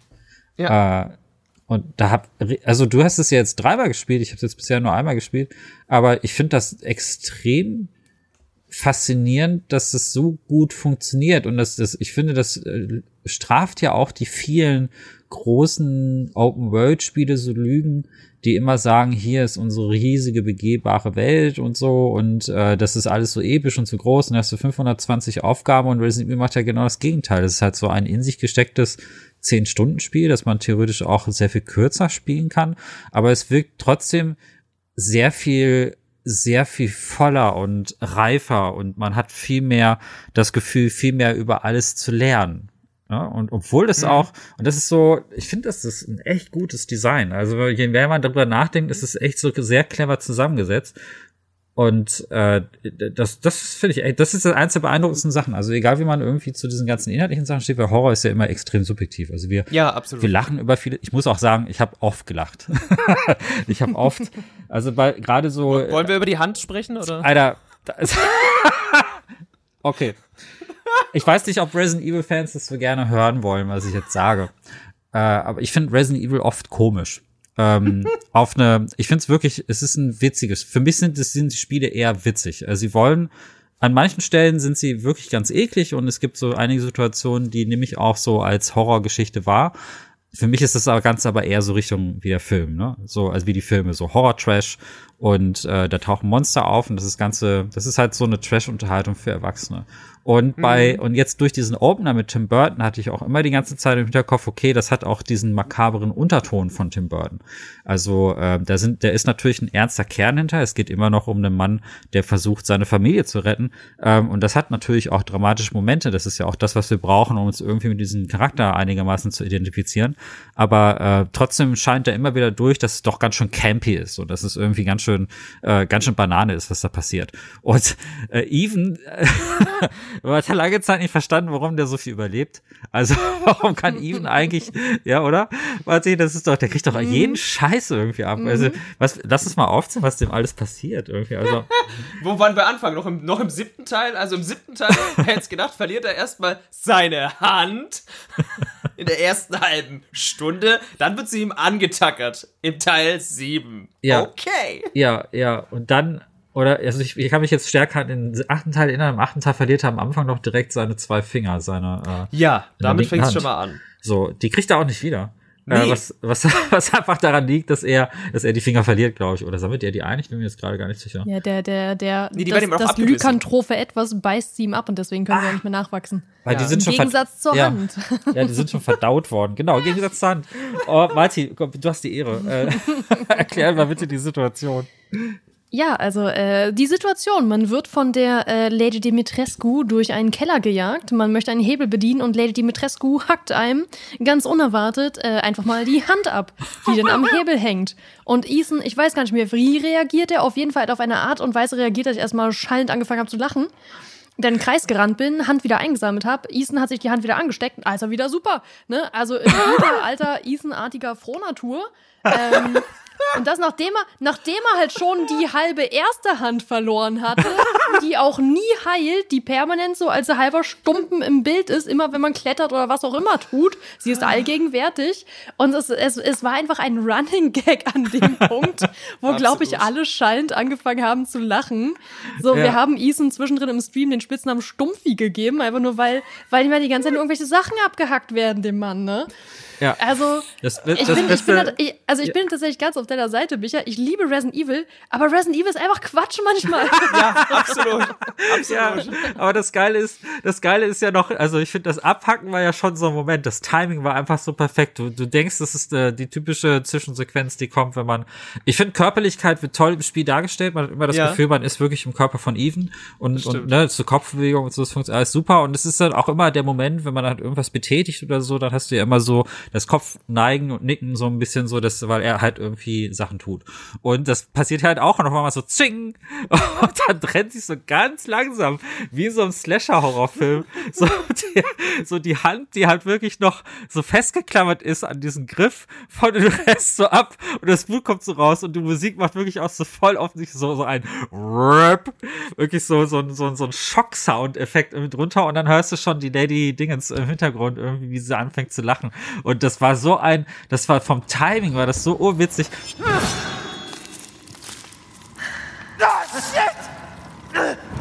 Like I'd let you get away. Und was aber noch viel lustiger war, ist, wenn er sich am Ende die Hand dann so dran macht und das so dran klebt und dann einfach dieses, dieses, ähm, dieses Medizinzeug da drüber kippt und dann so langsam am Anfang kam wieder seine Finger zu bewegen und dann so, okay. Und dann, dann einfach weitermacht und ich war so, Ja. Gott, ist das Ja. was gerade wirklich passiert? Er hat sich gerade seine Hand angeklebt und die Sehnen haben sich auf magische Weise mit, Mhm. mit dem Rest verbunden und er kann seine Finger wieder normal bewegen. Das ist großartig. Das Aber- hatte für mich ja, so vor, Evil vor, Dead vor allem, da muss man ja, mich hat das mega an diese lächerliche äh, Laserstrahlszene aus Resident Evil 1 aus dem Film äh, erinnert. Ja. Das war so meine Assoziation. Ja. Aber man muss dazu ja auch sagen, äh, so, so ein treibender Faktor der Story ist ja, dass Ethan und Mia, nachdem sie ihr Baby Rose bekommen haben, Angst hatten, dass das Baby Rose auch diese Pilzsporen in sich trägt. Genau. Ne, die haben ihr Kind ja testen lassen und hatten Angst vor dem Ergebnis. Und ich dachte mir so, an dem Moment so, ey, sag mal Ethan, ne? Wenn dir bewusst ist, dass deine Kack Hand nachwächst, ne? Merkst du was? So, hm, hat der noch Pilzsporen in sich? Ich bin mir nicht sicher, ne? Also, ähm, komplett normales Handverhalten, würde ich sagen. So, aber das wurde ja auch an der Stelle einfach nicht hinterfragt, nicht erklärt. Es wurde ja einfach so hingesetzt und dachte so, okay, cool, ich spiele mal weiter, ne? so komplett absurd einfach, ohne Erklärung, ohne alles, ohne dass Ethan ein Licht aufgeht von wegen, oh, das könnte an was liegen. Nö, dann macht einfach weiter. Das war übrigens, Das das, was versteht ich er ganz am nicht. Anfang meinte mit den, äh, ich möchte gerne meinen Kopf auf die Tischkante schlagen Momente. Das war so einer. Ich hatte das Spiel ja schon relativ früh und ich konnte erstmal noch mit keinem reden. Aber äh, viele in meinem Freundes- und Bekanntenkreis wussten schon, dass ich Resident Evil habe und dann sind so jeden Tag immer so, so Stück für Stück diese Nachrichten reingetropfelt. Die Hand! Oh mein Gott, die Hand! Das, das war das war fantastisch, wie ich dabei zusehen Ja. konnte, wie sich mein Chatverlauf immer wieder füllt mit derselben Nachricht. Und genau so ging's mir auch. Also wir kommen da eigentlich noch hin, aber ich find's wirklich, wirklich beachtlich, dass sie es tatsächlich geschafft haben, diesen unsäglich dummen Moment, auch für die Resident Evil Geschichte, unsäglich dumm, wundervoll dumm, tatsächlich Kontext zu geben und dir dann noch so einen Mindfuck mitzugeben und so einen Tritt, der dann sogar noch mal das komplette vorhergehende Spiel, also Teil 7, noch mal in ein komplett anderes Licht drückt. Also sie waren sich dem, was sie da tun, vollkommen bewusst. Und das ist wirklich geisteskrank. Also vor Shock Value hat's für mich funktioniert. Hut ab, Capcom. Ihr habt mich da, das hätte ich nicht erwartet, dass ihr für die Scheiße eine Erklärung in der Tasche habt. Aber ihr hattet sie. Und das ist da, allein dafür muss man seinen Hut ziehen, egal ob man die Erklärung mag oder nicht. Wir kommen dann da auch gleich hin. Aber wenn wir eh schon bei dummen Szenen sind, also auch ein kompletter Charakter und das, das, das wir sind einfach bei dieser Resident Evil Komik. Das ist einfach so. Evil Dead trifft's, glaube ich, irgendwo. auch der nächste, der nächste Villain, den wir uns stehlen, übrigens die Villains ja auch als die Four Lords bezeichnet, also videospieliger geht's ja gar nicht. Ähm, der nächste, dem wir begegnen, ist Moreau in seinem Sumpf mit den Windmühlen, der so ein bisschen Problem hat und diesen Flakon, die wir ja immer einsammeln, äh, von unserer Tochter, die ja auch völlig, das ist ja völlig klar, dass unsere Tochter wurde irgendwie aufgeschnitten und ihre sämtlichen Gliedmaßen wurde in, auf vier Flakons verteilt und wenn wir die alle Was sammeln, halt auch dann fucking weird ist, aber man nimmt's einfach so hin, weil Ja, es genau. Resident Evil. Okay, lass mich gerade mein Baby wieder zusammensetzen. Genau. Alles klar? Ah ja klar, das ist, mein Kind ist jetzt ein Duplo-Bausatz, überhaupt kein Problem. Klar, Dude, mach ich. Ich hol die vier Flakons. Äh, auf jeden Fall, wir schlagen uns in den Sumpf. Also, es ist, ich liebe alles hier. Wir schlagen uns in den Sumpf, treffen auf Moreau, der schon so, so, einen so, so einen gekrümmten Rücken hat und man merkt schon so, oh, du, du hast auch Probleme, oder? Möchtest du vielleicht, möchtest du eine Womex, Moreau? Du, du musst öfter mal brechen. Oh, Ich weiß nicht, was passiert ist. Und dann steht da einfach dieser Flakon und Ethan macht genau das, was man sich selbst auch denkt. Ja, dann nehme ich den jetzt einfach. Und dann nimmt er einfach diesen Flakon und Moreau ist so, äh, nein, das darfst du nicht. und ist so der unfähigste Bossgegner aller Zeiten und man denkt so, oh Gott, was für ein Lappen. Natürlich untergraben sie auch hier wieder deine Erwartungshaltung und er wird natürlich zu einem riesigen, ekelhaften Tentakelfisch, der durchs Wasser gleitet. Bro, ich fresse dich, Ethan. Es ist großartig. Ich liebe alles. Also der Weg bis zu Moreau war so ein bisschen, auch das ganze Gebiet war so ein bisschen meh. Ich fand's optisch nicht ganz so stark wie den Rest und es war auch relativ schnell vorbei. Was gut war, weil man hat sich dann relativ schnell daran satt gesehen. Man muss im Endeffekt nur einen Weg sich bahnen, um dieses ganze Gebiet eben von der Überschwemmung zu befreien. Man muss einen Staudamm ablassen, was dann schon auch sehr witzig war. Aber der Kampf gegen Moreau, den fand ich schon äh, beim ersten Mal überraschend schwer, weil ich mich da echt angestellt habe ein bisschen. Also er, er kotzt einen im wahrsten Sinne des Wortes an. Das ist so sein Hauptaugenmerk. Also du bist von einem riesigen, riesigen Fisch angebrochen. So kann man sich das vorstellen. Das ist der Fisch aus dem Intro. Das ist, da, da habe ich am meisten, ja, Ja, da habe ich es dann erstmal geschnallt. ja, ja, das ist halt wirklich, das sind ja quasi die ganzen Monster, die da drin vorkommen, so. Also, aber das war die, die eindeutigste Referenz. Ich fand's nett, also ich fand das, ich fand es war cool gemacht. Also irgendwie braucht jedes Resident Evil ja auch ein Fischmonster. Klar. Ja, ja. Wo ist meine Checkliste? Äh, wir brauchen ein Fischmonster. Check. Ja, ja, ich finde es aber, ich fand's okay. Also es war jetzt nicht der stärkste Kampf im Spiel, aber ähm, dieses, ich finde so diese, ähm, diese Idee mit, das, dass man da ähm, diese Brücken im Wasser hochsetzen musste und so weiter und so fort. Ich fand, das hat den ganzen schon so ein Gefühl von Gefahr irgendwie gegeben, dass man jetzt nicht unbedingt ins Wasser fallen wollte. Fand ich eigentlich ganz in Ordnung. Also ähm, ich fand jetzt eigentlich keinen Bosskampf so richtig scheiße oder so. Ähm, es gibt ja auch durchaus mal Resident Evil Teile, wo Bosskämpfe auch sich einfach sehr ewig ziehen. Damit hatten ja fünf und sechs auch echte Probleme teilweise, dass diese Bosskämpfe sich, dass die Phasen teilweise echt lang waren. Hier muss ich aber sagen, also es hat alles irgendwie schon ganz Spaß gemacht. Es war eigentlich, also ich, ich war irritiert, ich habe auf Standard gespielt äh, jetzt beim ersten Mal und ich war da eigentlich sogar eher irritiert, wie, wie gut und einfach das teilweise war. Auch wenn man manchmal erstmal eine Sekunde braucht, um rauszufinden, muss ich jetzt eigentlich als nächstes machen. Aber dann, wenn man das einmal verstanden hat, dann ähm, war das jetzt eigentlich okay. Äh, ja, aber der Gegner ist schon, es ist ja quasi Modo eigentlich. Also der hatte ja wirklich das, das Problem, das er hatte, war ja, er braucht ja dieses ganze Zeug, ähm, äh, er hatte, er hat sich halt geschämt äh, für seine Entstellung Und ähm, das war, äh, das war eigentlich schon fast ein bisschen traurig. Also es war so, Absolut. also es war so so ein Moment, wo ich dachte, eigentlich tut er mir voll leid. Also ähm, es ist äh, also alle anderen sind ja Arschlöcher. Äh, das sind ja also wirklich äh, Heisenberg und so, das sind ja alles so Wichser. Dir, dir wurde dir, der keine Tränen hinterherlachst und äh, weinst und sagst, okay, die können alle krepieren, aber er war so der Erste, wo ich dachte, ja, es war ähm, ein Monster, aber in so, in, also seine Motivation war ja irgendwie eine andere. Ne? Es war ja irgendwie, er wollte halt nicht ausgeschlossen sein und wollte eigentlich Teil der Gruppe sein und war das nie. Und er ist ja auch derjenige, äh, der nie in diesen ganzen Gruppenbesprechungen auftaucht. Ne? Also der ist ja nur immer so im Hintergrund irgendwie immer so an den Rand gedrückt, weil die ganzen anderen Persönlichkeiten ein- einfach stärker und exzentrischer irgendwie waren. Und deswegen fand ich es eigentlich einen guten Moment, den du beschrieben hast. Ich war aber auch komisch für Resident Evil. Es war so, da, da hätte ich nicht gedacht, dass das Spiel sowas macht, weil für mich, man ist gewohnt, dass jedes Monster irgendwie immer fett ist und immer irgendwie auch eine krasse Introduction braucht. Aber da war ich ähnlich überrascht wie bei der Puppenfrau, bei der Puppenbauerin, dass es so, so für für Resident Evil Verhältnisse jetzt relativ leise war.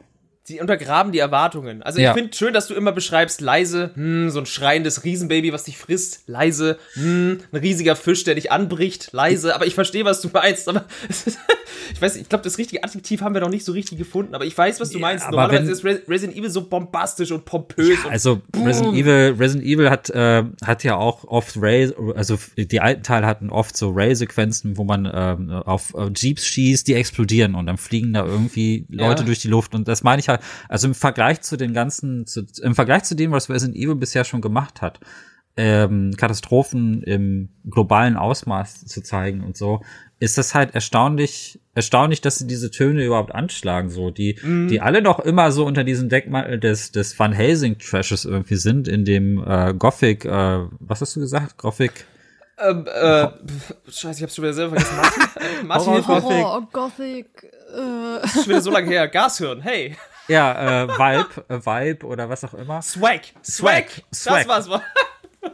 Fand ich erstaunlich, dass es, dass es der ganze da drin auch drin war, so. Aber der war halt auch echt schnell vorbei, der Kampf, also mal jemand Ja, drüber nachdenken ja. konnte. Das ganze Areal war relativ flott um im Verhältnis zu den anderen beiden, ähm, auch so vom Feeling. Wie gesagt, äh, wir hangeln uns jetzt von einem Boss zum nächsten. Du hast den nächsten auch schon genannt. Ich persönlich fand Heisenberg tatsächlich neben Lady Dimitrescu auf den ersten Blick mit den interessantesten. Das ist der, die nächste Station unserer Quest nach den Flakons. Äh, nachdem wir sie dann alle haben, äh, setzen wir die natürlich ein, fahren mit einem kleinen Aufzug nach unten. Ganz klar, natürlich. Äh, Vorrichtungen, die da schon gefühlt seit Millionen von Jahren sind. werden plötzlich wieder ausgelöst.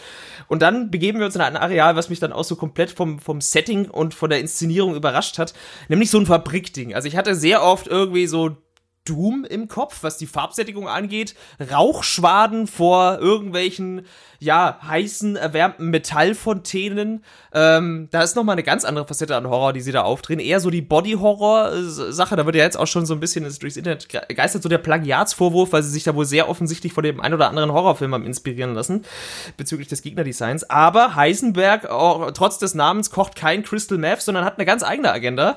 Ähm, und zwar sieht er nicht nur am ehesten aus wie ein Van Helsing-Charakter mit seinem coolen Hut und der Sonnenbrille, sondern äh, hat eigentlich auch keinen Bock auf die Dame, die im Endeffekt das allen Vorlords angetan hat, nämlich Mother Miranda, über die haben wir jetzt noch gar nicht gesprochen. Die ist ja eigentlich die eigentliche Antagonistin und bleibt eigentlich aus meiner Sicht auch mit am blassesten vom ganzen Villain-Cast.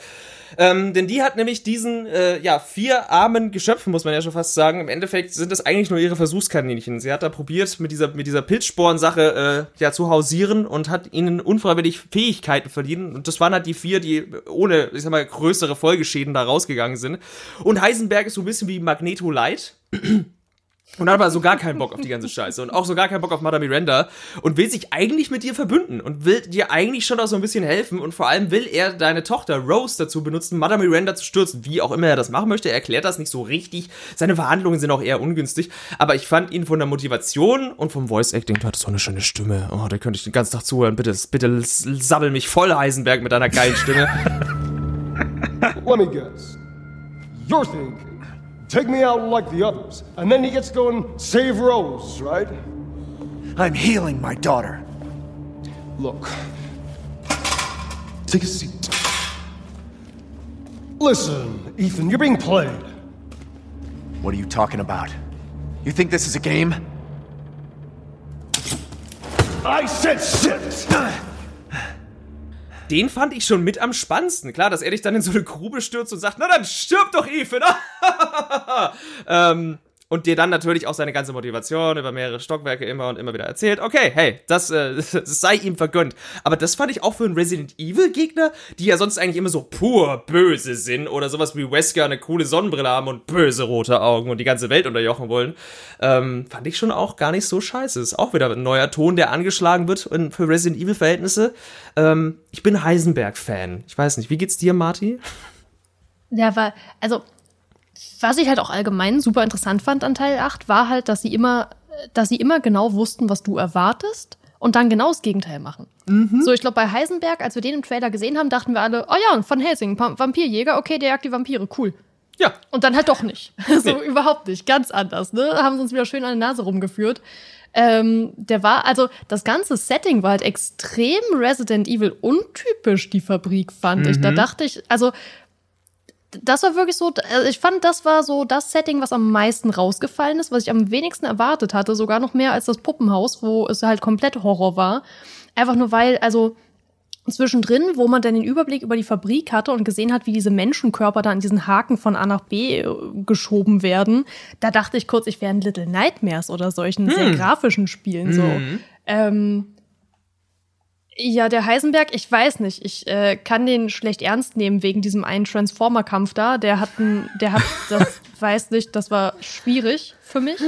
Ähm, äh, in der Gesamtheit war es okay, weil es ging dann ja auch direkt weiter, ne? Da hat man es überlebt, aber währenddessen dachte ich mir schon so, ey, was, was, was ist das? Was soll das? Der war schon ziemlich lächerlich, dieser Hast du Kampf. nicht einfach auch getwittert, der Optimus Prime-Kampf, den hätten sie sich sparen Ja, ja, der Optimus Prime-Kampf. Also dachte man wirklich so, man spielt Transformers so am Ende von dem Level. Ja. Aber wa was ich halt cool fand, war halt, ähm, was ich cool fand, war, dass er sich seine eigene Armee baut und dann halt auch, also die Art und Weise, wie er die Experimente dann an den Viechern durchgeführt hat, das war ja auch wieder so ein bisschen, so ein bisschen Resident Evil Umbrella-mäßig, ne? Dass er halt irgendwelche Supersoldaten züchtet, indem man ihn irgendwelche Modifikationen dran klatscht. Mhm. Und was ich da sehr, sehr nice fand, war, dass man seine Prototypen durchläuft, dass man das erste Monster trifft.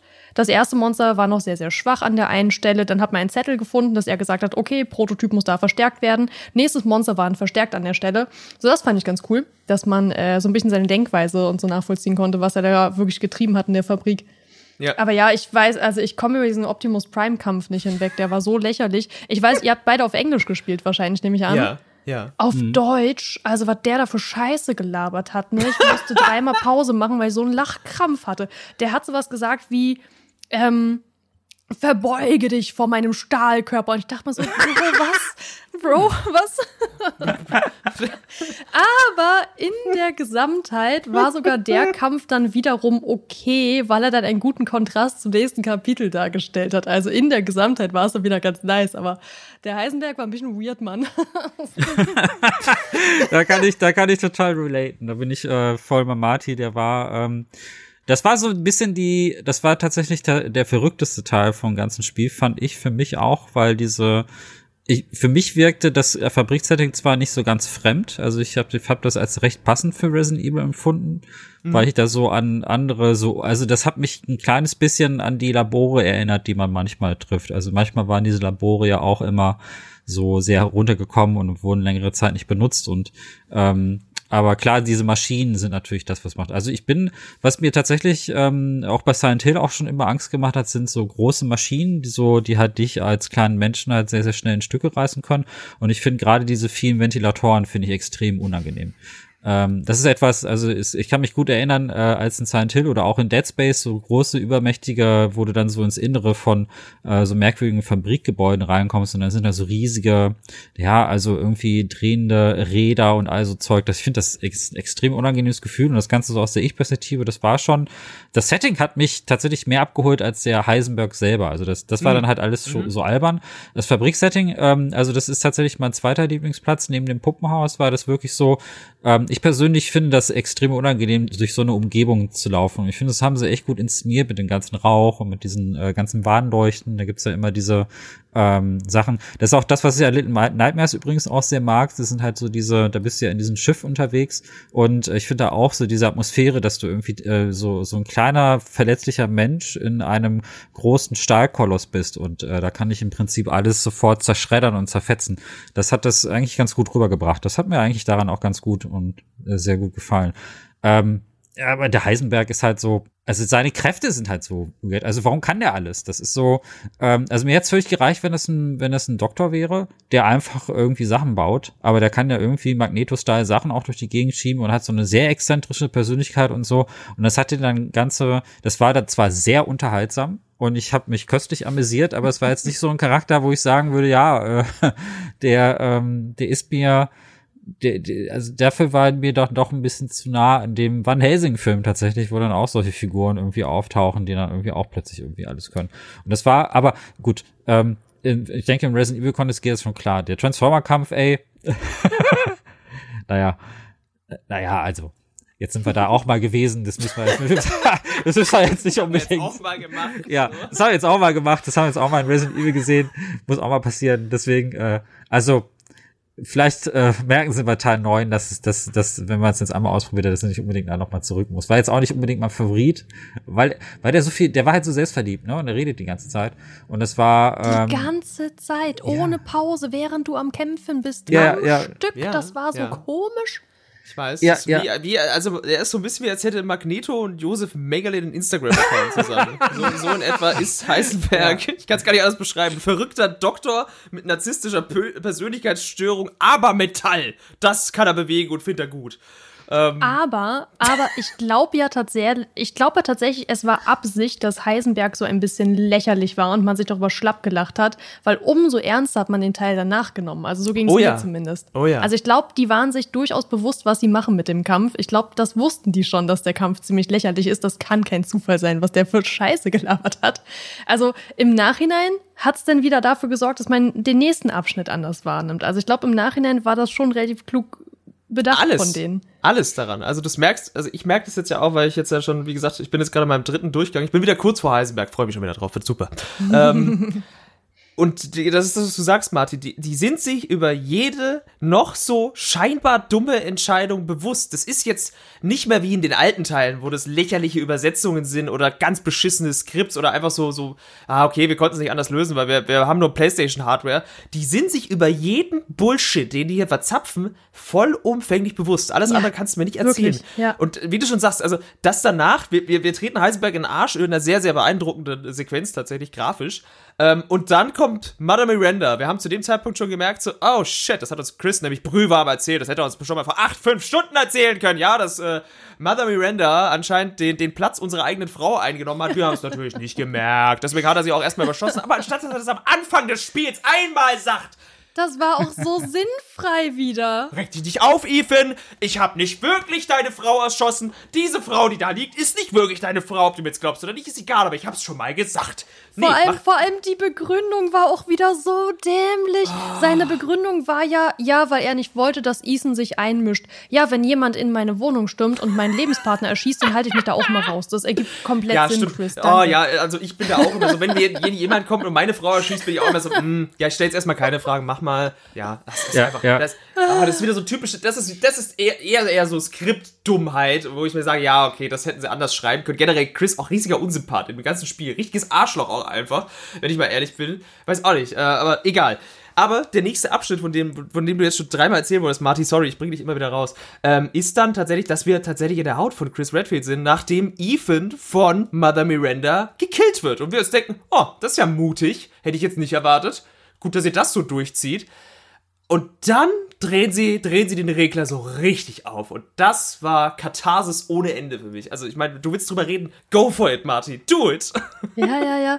Die ganze Zeit, wo Micha gesagt hat, dass es ja so ruhig war, ne, dass es ja so still war im Vergleich zu anderen Resident Evil Teilen, das haben sie sich halt alles aufgehoben für den Punkt, wo man Chris Redfield spielt Ja. und auf einmal overpowered ist und Ja. auf einmal riesen Laser schießen kann und auf einmal tausend Schuss hat.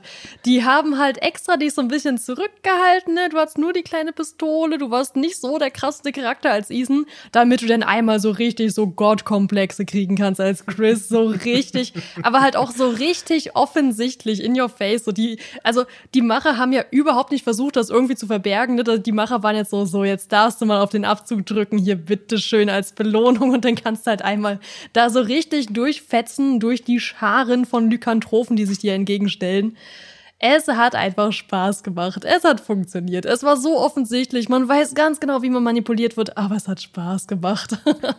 Es war, es war auch toll, wie dieser Moment so eingeleitet wird, ne? Dann stehst du halt irgendwie da so an der, an der Klippe und siehst das ganze Dorf und in diesem ganzen Dorf geht der ganze Shit so ab.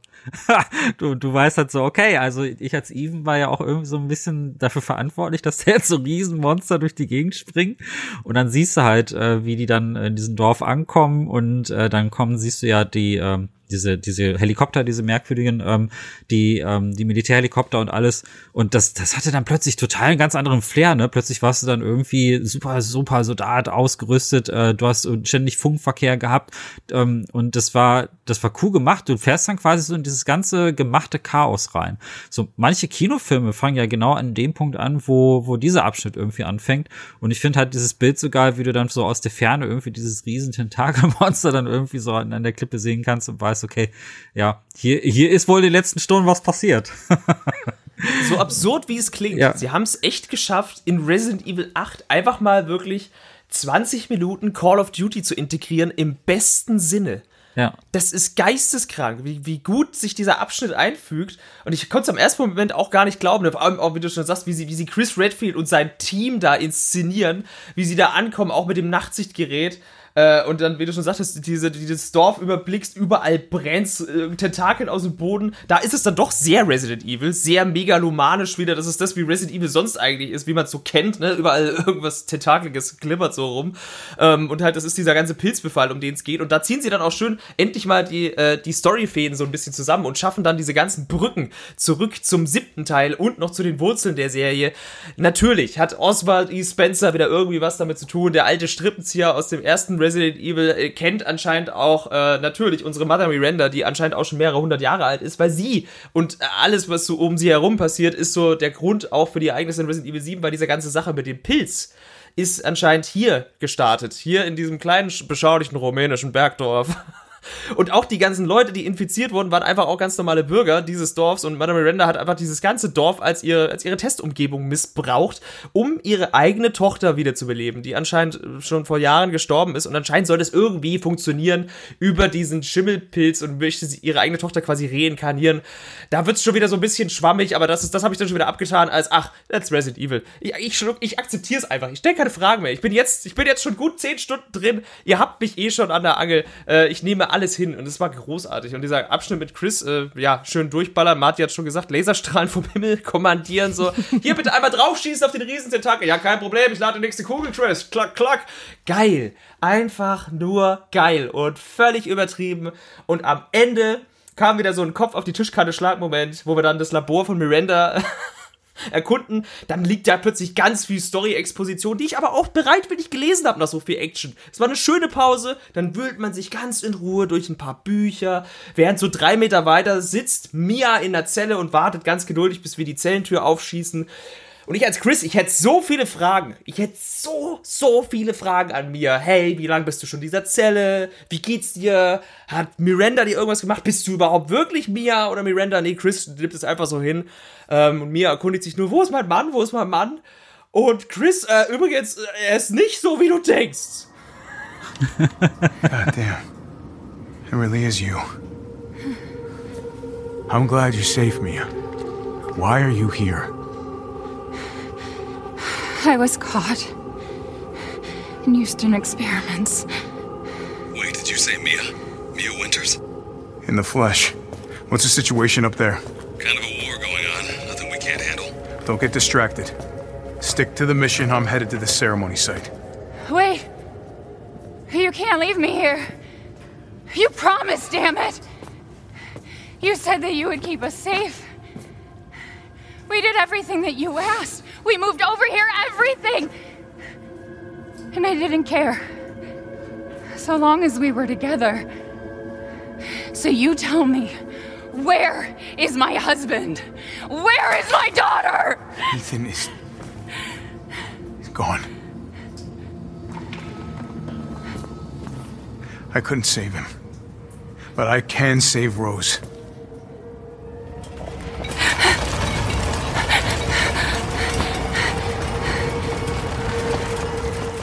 Come on. It's not safe here after all. What do you mean he's gone? He's dead. I'm sorry, Mia, but we have to leave. We have to destroy this village. No! You're wrong. I tried to keep this a secret, but. You don't understand how special he is. Was? Aha. Wie? Ich, ich hätte sehr viele Fragen gehabt, aber Chris Redfield hat keine Fragen. Dieser Mann, der, der muss keine Fragen mehr stellen. Er ist die Antwort auf alles, wie wir wissen. Er ist der Alpha, hallo? Er ist der Al- Alpha Oh, ist er vom Wolfspack. Hallo? Mensch, diese Boss-Transformation. Mai, mai, mai. Ja, aber also wie gesagt, das, das war so ein bisschen, ich muss ganz ehrlich sagen, Chris Redfield ist der am schlechtesten geschriebene Charakter, weil er einfach keine Fragen stellt oder nicht die richtigen oder einfach Äh, ey. generell sehr desinteressiert. Wenn wir gerade schon dabei sind, ne? ähm, wir haben ja in vergangenen Casts, wo wir zusammen über Resident Evil gesprochen haben, ja auch viel über die Charaktere gesprochen. Ja. Und auch festgestellt, dass Resident Evil so eine, äh, wie Marty so schön sagte, eine Crush-Fabrik ist. Also, Oh, dass es da viele, Ja, viele Charaktere mm. gibt. Dazu eignen sich die, die äh, First-Person Resident Evils ja ein bisschen weniger, weil man die Figuren nicht so oft von außen sieht. Ich muss aber sagen, von allen männlichen Figuren ist Even jetzt wirklich mein Lieblingscharakter geworden mit diesem Teil. Oh, Ähm, echt krass. Ja, total. Also auch, also als, als Persönlichkeit, ne? Der ist halt wirklich so, man sieht ihn ja nicht, man hat auch jetzt nicht wirklich ein Gesicht von ihm irgendwie so bekommen. Ich finde aber, die seine Attitüde, wie die sich verändert, der macht halt einfach die Fresse dick. Junge. Ja. Der hat einfach die Fresse dick, der hat einfach so, äh, irgendwann kommt zu der Punkt so, wo er sagt, ey, Alter, es ist mir alles scheißegal hier. Äh, Eure Psychokacke interessiert mich überhaupt nicht. Das sind eure Scheißprobleme. Ich will nur meine Tochter retten und lass mich verdammt noch mal in Ruhe. Und ich finde seine, ich finde die Art, wie er geschrieben ist, im Gegensatz zu Chris, der so, Chris ist ja enigmatisch und verliert keine Worte und ne, sein Gesicht ist die Legitimation, er darf alles. Und das ist irgendwie, irgendwie alles sehr unsympathisch. Ich finde aber Even total äh, relatable. Also ich kann total, äh, wenn man in seine Haut stecken würde und man hätte seine Fähigkeiten, es wird ja so ein bisschen angeteased, dass er schon eine Militärausbildung gemacht hat und deswegen jetzt auch äh, besser schießen kann als in dem äh, siebten Teil und so weiter und so fort, was so ein bisschen erklärt, weshalb man auch besser mit Waffen umgehen kann und so. Aber ich finde halt so, seine Kommentare sind einfach so großartig irgendwie und ich finde halt auch so, auch immer wenn er so ein bisschen den Verstand verliert oder sich unsicher ist, so, dann fragt er auch immer so, bin, werde ich jetzt verrückt oder, oder was für eine Scheiße war das denn? Äh, So Sprüche wie, was war denn das für ein abgefucktes Dorf und sowas alles und was, was sind die Leute hier eigentlich bescheuert?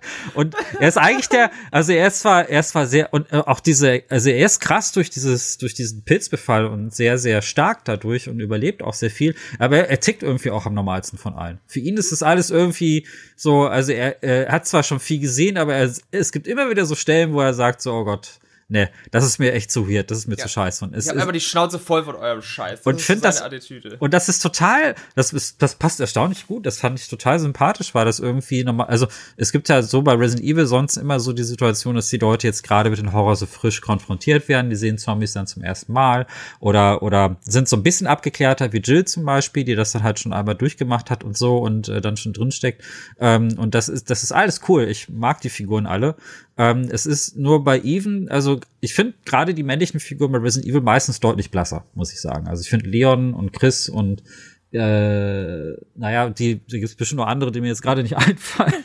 So sehr sind sie dir im Gedächtnis geblieben. ja, so sehr sind sie mir im Gedächtnis, finde ich echt ziemlich blass. Also tatsächlich, vielleicht auch, weil ich ein Kerl bin, aber mir sind die Frauenfiguren, die bleiben mir sehr viel stärker im Gedächtnis. Die finde ich aber insgesamt auch irgendwie interessanter geschrieben und auch stärker. Und Even war so der erste Charakter, wo ich dachte, der ist, der ist cool. Ich mag den total. Der ist irgendwie sehr, äh, ich kann verstehen, wie er sich in diesem Moment jetzt fühlen muss bei dem ganzen Mhm. Scheiß, der hier abgeht. Und er, er teilt, und das finde ich auch gut. Also was ich nicht mag in Spielen sind stumme Protagonisten. Also ich mag diese Gordon Freeman Nummer aus Half-Life und so. Die mag ich zum Beispiel überhaupt nicht. Oder Legend so. of Zelda findest du auch ganz gut, ne? Ah. Furchtbar. Also ich fände, wenn Link mal was sagen würde, weil es ist ja eine Person. Ähm, oder halt so, Dishonored ist ja auch so ein bekanntes Beispiel, wo man diese Frau spielt, die ja nie ein Wort sagt. Und man denkt sich so, das ist doch eigentlich eine Persönlichkeit, die, die hat ja eine Geschichte und die Leute reden die ganze Zeit über sie. Warum kann sie das nicht kommentieren?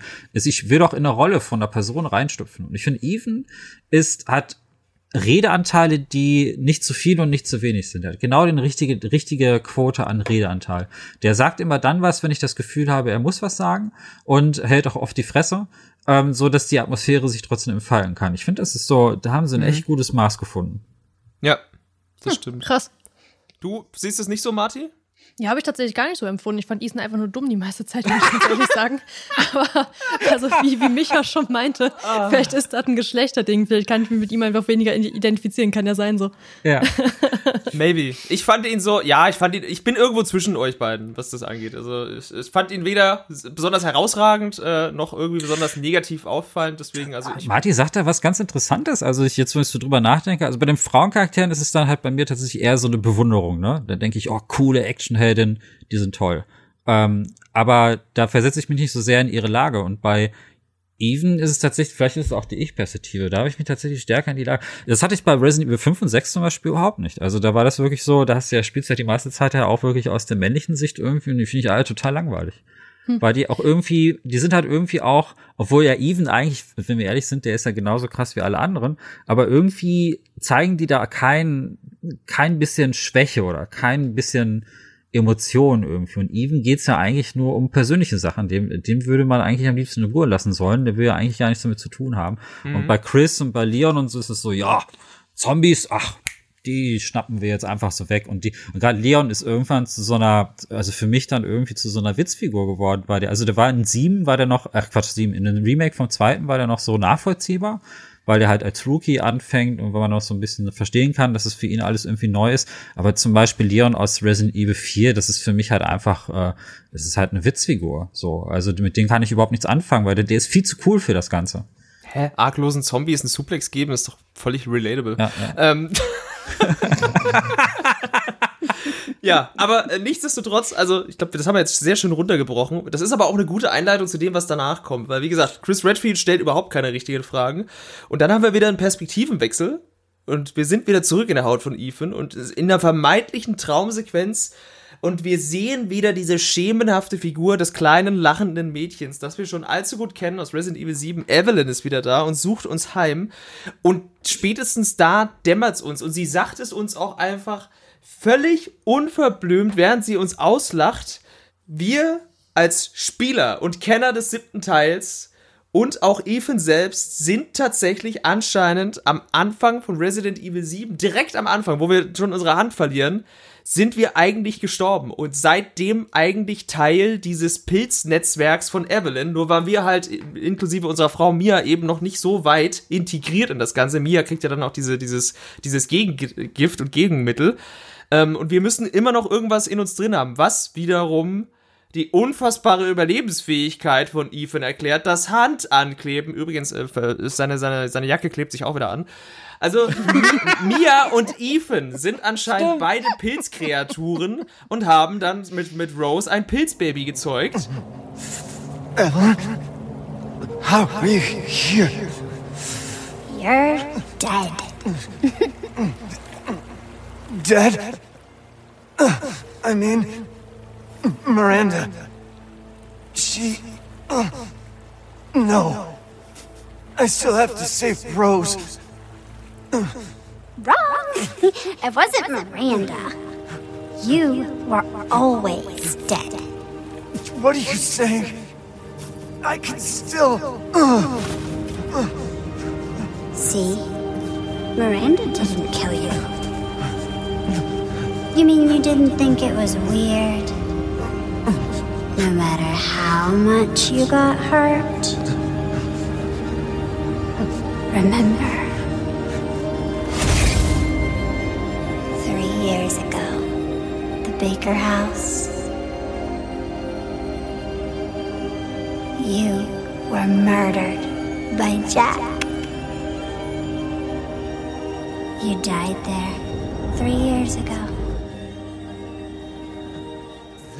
Und das, das fand ich so einen geilen Moment. Wie gesagt, ich hatte es vorhin schon angedeutet, allein, dass sie es schaffen, diese dumme, unsäglich dumme Handszene zu relativieren und dann noch den siebten Teil komplett auf den Kopf stellen und dir sagen, ach und übrigens, das war, du warst eigentlich die ganze Zeit tot. Ist eigentlich die dümmste, der dümmste und cheesigste, also das kennt man ja aus anderen Spielen und Serien und Filmen, wo man das immer meistens richtig dumm findet, wenn am Ende sind eigentlich alle tot. Das war nur ein Hirngespinst des Charakters. Ist ja hier eigentlich auch nicht so. Aber wir sind in, in einem gewissen Teil immer noch ein Nebenprodukt dieser Pilzscheiße, in der es um Resident Evil 7 und um Resident Evil 8 geht.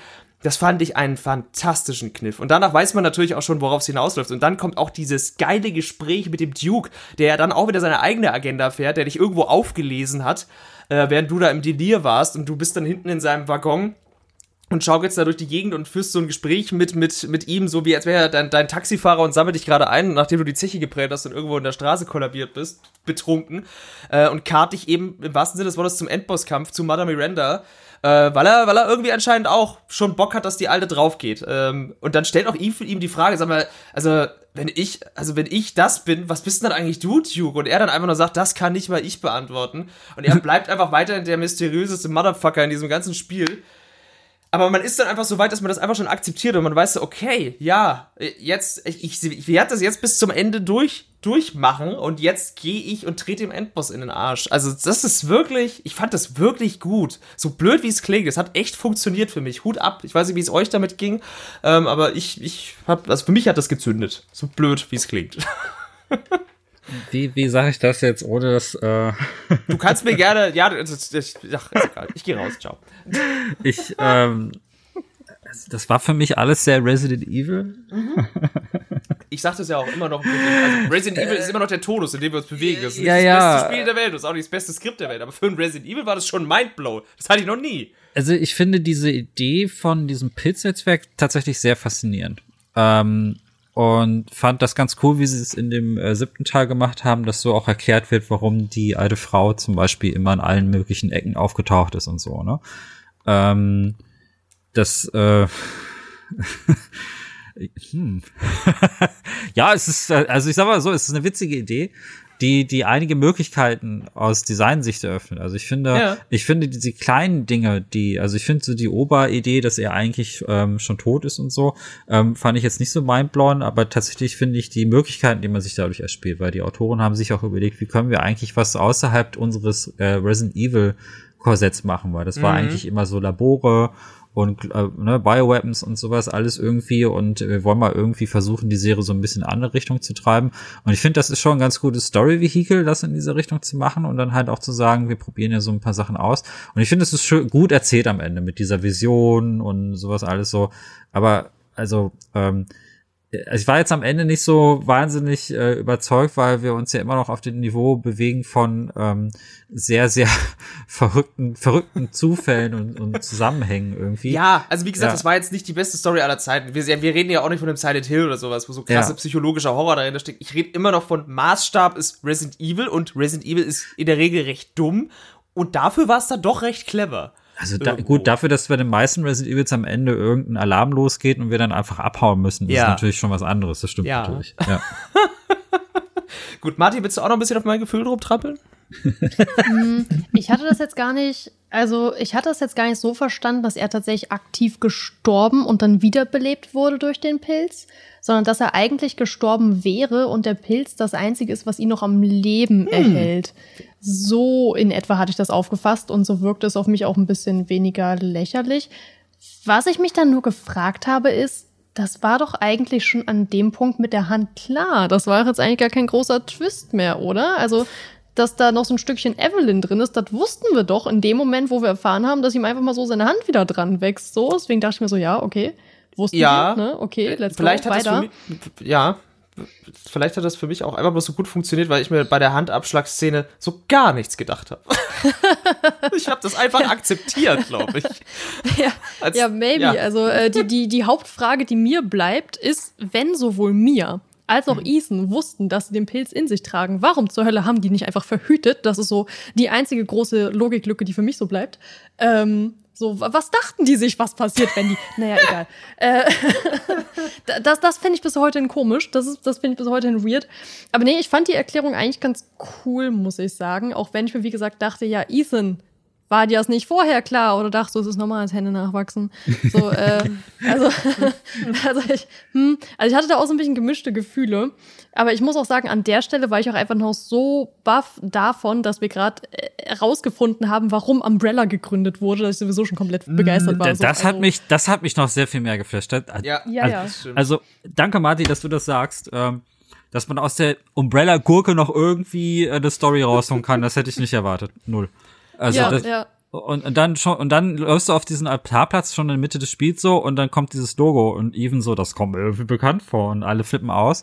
Und dann kommt diese Erklärung, dass das, das, das ja eigentlich irgendwie, ne, dass das dieser Typ, der Umbrella gegründet hat, in diesem Dorf irgendwie war und da, und so, das, das, what? Geil! Ich meine, das Ja. ikonische Umbrella-Logo, was uns seit Tag eins begleitet. Wir Ja. wissen jetzt, wo das herkommt. Ja, What the fuck? Und das bei einem Teil, wo wir im Vorfeld dachten, der hat gar nichts mit Resident Evil zu tun, weil nur Werwölfe und Vampire sind. Also ich war so begeistert und so gehypt an der Stelle, dass wir einfach etwas so fundamental Wichtiges über die ganze Resident Evil-Reihe erfahren haben. Ich war, ich war an dem Punkt schon weggehypt, so alles, was danach kam, war mir relativ wurscht, muss ich sagen. Ja. Ähm, ich fand das einfach so geil, dass man so etwas fundamental Wichtiges für die Reihe noch erfahren hat in diesem Spiel und alles ja tatsächlich im Endeffekt dadurch einen Sinn ergeben hat. Das fand ich krass. Da war Ja. ich extrem gehypt. Der Ethan-Twist, wie gesagt, das war für mich kein großer Twist, weil das beide Pilzsporen in sich hatten, war an dem Punkt halt schon super offensichtlich. Nur halt bei Ethan, dass er halt ohne die Pilzsporen halt tot ist dass er halt nur noch durch die existiert und dementsprechend ja auch offensichtlich sein Herz nicht mehr braucht, weil Mutter Miranda ihm das einfach mal rausgerissen hat, was bei so eine echt epische Szene war. Die war echt cool, Mann. ja. Ähm, ja, aber an dem Punkt war halt irgendwie auch schon klar, dass es mit Ethan halt nur noch bergab geht. Ne? Es war schon so ein bisschen ein Foreshadowing zu dem, was dann kommt. So. Absolut. Äh, da wollte ich auch sagen, wo du es gerade schon ansprichst äh, mit dem Herz. Äh, ich finde generell Miranda ähm, als äh, vom Gegnerdesign auch ziemlich cool, weil man sieht halt, ähm, das hat ja was leicht religiöses durch diese Engelsform so ein bisschen. Leicht. Ähm, Minimal. ja, und man sieht sie ja immer vorher in den äh, in der Umgebung. Also es gibt ja in den in den Wohnungen gibt's ja immer Bi- Bilder von ihr und es gibt so Altare, äh, wo sie angebetet wird und so etwas.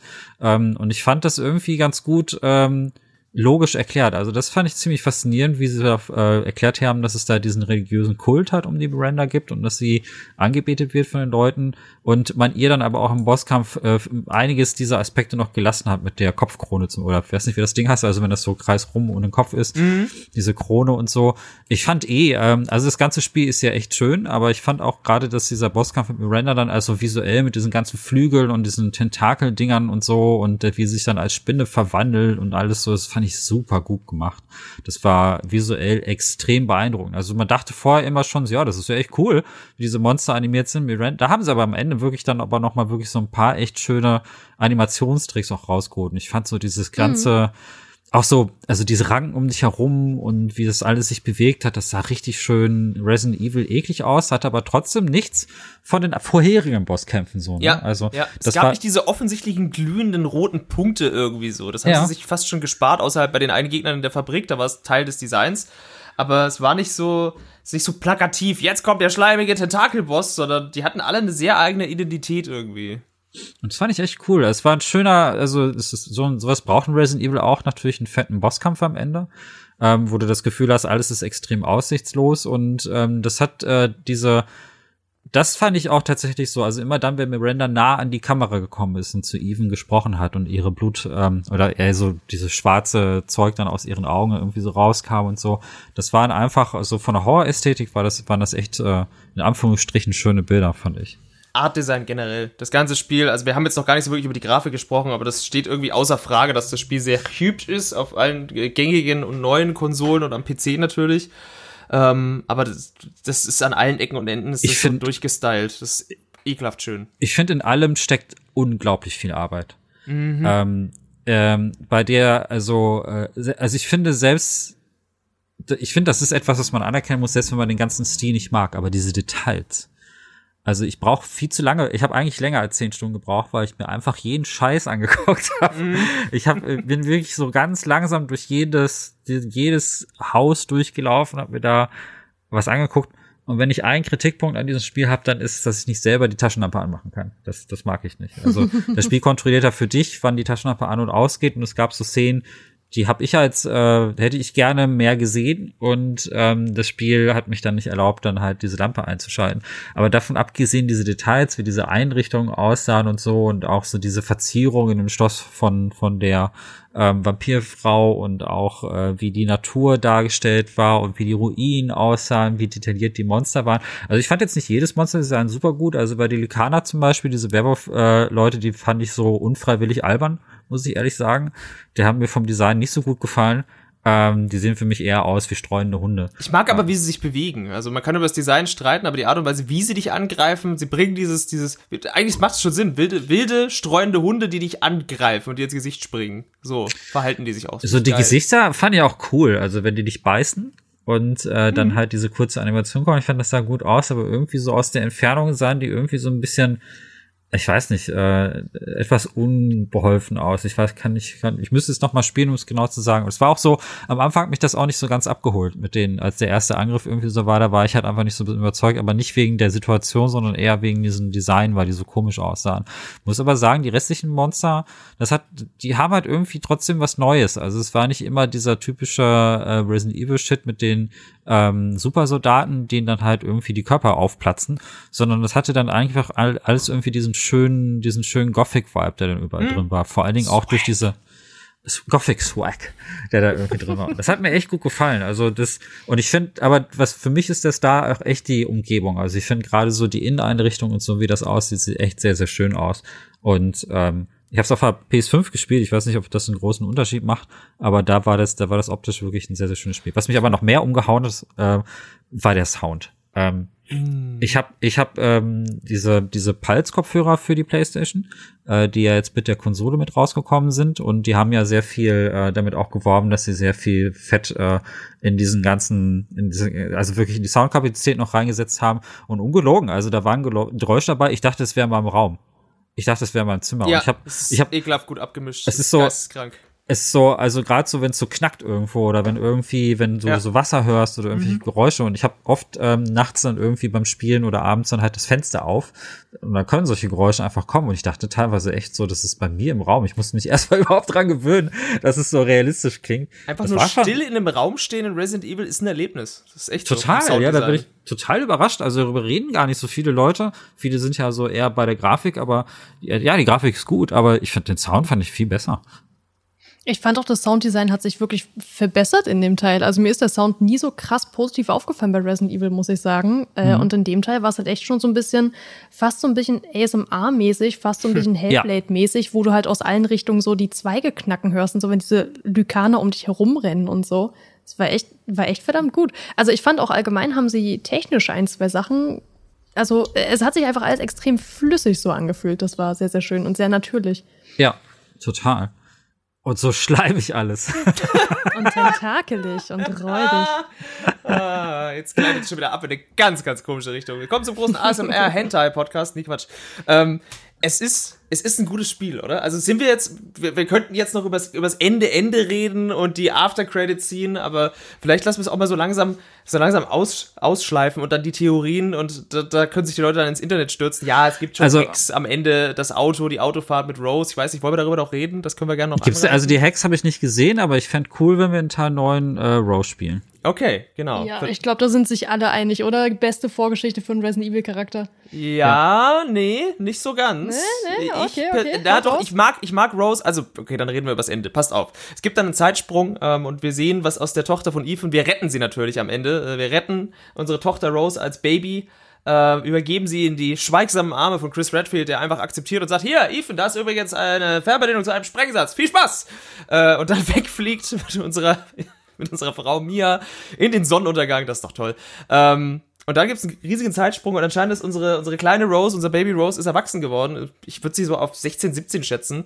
Äh, und besucht anscheinend in den USA äh, das Grab ihres Vaters. Man hat wahrscheinlich auch so eine Fake-Bestattung gemacht von Ethans Körper. Ich glaube kaum, dass sie ihn geborgen haben nach der riesigen Explosion.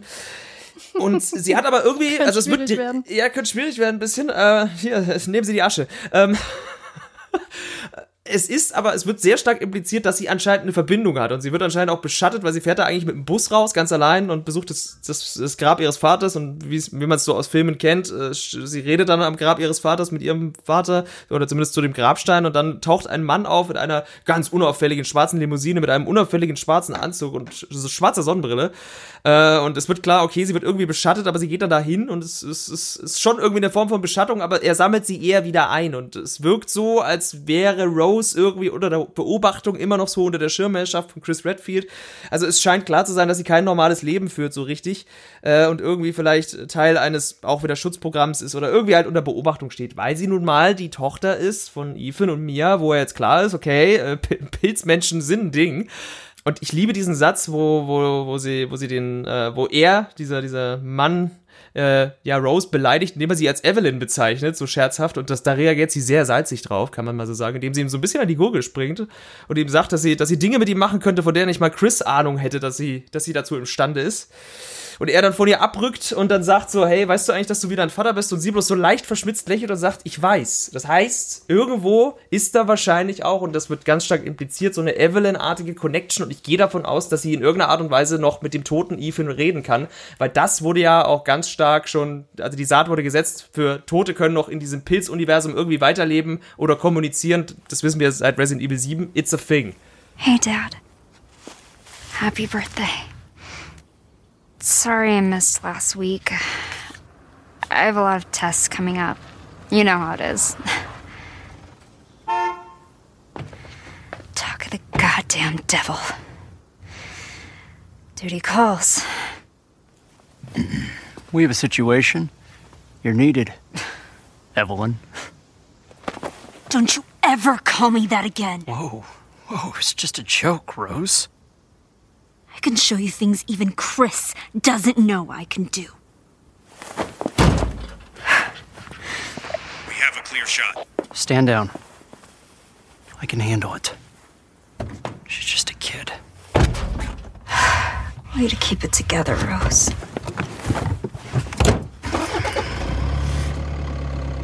You're a lot like him, you know? I know.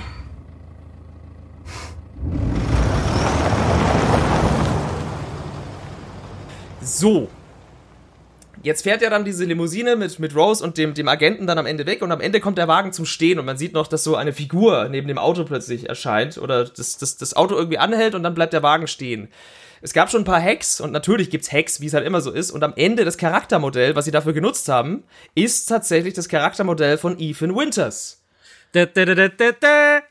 Und hier, hier ist the thing. es gibt nur zwei Möglichkeiten. Entweder hat sich Capcom gedacht, okay, wir wissen, wir haben eine PC-Version, die Leute werden das hacken, sie werden die Kamera cracken, also nehmen wir einfach irgendein Charaktermodell.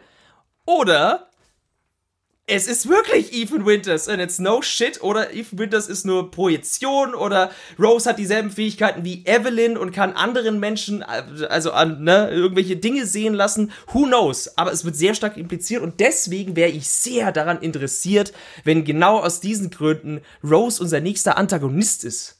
Wie geil wären das? Ah. Ha. Ah. Ja, Ah. würde ich nächste Evelyn ist natürlich auch spannend. ja, genau. Würde ich Ja. nämlich viel, viel spannender finden, weil Resident Evil ist ja schon auch nicht dafür bekannt, dass du in der Haut eines Supersoldaten bist, der irgendjemand den Kopf platzen lassen kann, weil was hat denn Rose dann bitte für krasse Fähigkeiten? Also ich, ich möchte eigentlich nicht einen Supermenschen spielen, sondern ich möchte einen Menschen spielen, der unter dem Einfluss oder unter den, den Taten eines anderen Supermenschen oder Wesens leidet. Und hier hätten wir eine Figur, die sehr viel Kontext hätte und schon sehr viel Backstory in einer gewissen Art und Weise, wo wir irgendwo ein Attachment hätten aufgrund der anderen beiden Spiele. Und dann würden wir uns die ganze Zeit fragen, fuck, was ist denn eigentlich, warum, Rose, warum bist du denn so? Ähm, vielleicht ist sie auch bloß ein Vehikel, aber ich würde sie, ich würd sie gerne als Antagonist sehen. Das hätte ich gerne. Nachher ist das so eine richtige Tränendrüsen-Story von Oh. wegen Ethan kommt zurück, weil er seine übergeschnappte Tochter stoppen muss. Geil. Super. Und besitzt Drama. und ergreift Besitz von dem Körper eines arglosen Mannes und den übernimmt er dann. Super. Aber ich glaube, wir sind uns einig, Rose muss auf jeden Fall irgendwie Teil von Teil 9 sein. Und Unbedingt. die Einleitung dafür ist halt auch unfassbar gut jetzt Ja, mit der Background-Story, ja, oder? absolut. Tatsächlich, jetzt wo ich das höre, finde ich die Antagonisten-Theorie auch, also das klingt auch echt cool, weil jetzt, wo du sagst, ist halt eigentlich untypisch, dass man irgendwelche Fähigkeiten hat als Resident Evil-Charakter. Mhm. Ne? Warum soll sie eine Pistole in die Hand nehmen, wenn sie so krass stark ist? Das ergibt schon Sinn irgendwo. Aber auf jeden Fall halt super interessantes Ende und was für eine krasse Charakter-Backstory. Also welcher Resident Evil-Charakter kann es schon von sich behaupten?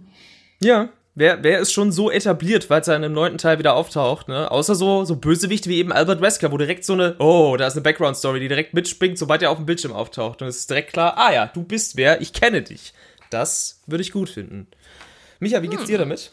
Ich fände das interessant, ja. Also ich bin wäre überhaupt erstmal froh, wenn Even wieder Winter äh, Winter Winter kommt. wenn er wieder, wieder wenn er wieder zurückkommt, wenn er wieder Winter is coming. Winter is coming. Oh, das wäre auch ein guter Winter äh, is coming, ja, komm. Winter ey. is coming. Capcom PR-Team, ruf mich an. Ich, ich fänd, das fände ich aber tatsächlich interessant. Also ich fände interessant dann zu erfahren, äh, wie es denn, äh, also ich fände schade, wenn man diesen Charakter jetzt droppt. Also Mhm. gerade weil ich mich persönlich so sehr an den gewöhnt habe. Ich, ich halte es für absolut plausibel, dass der das überlebt hat. Äh, im Rahmen von Resident Evil. Wegen der Hand, ne? Einfach weil, weißt du, der kann irgendwo, vielleicht ist er irgendwo in, ins Wasser gesprungen und seine Moleküle haben 20 Jahre gebraucht, um den wieder zusammenzusetzen oder so. Und seine Jacke natürlich auch, die wurde dann auch zusammengebaut.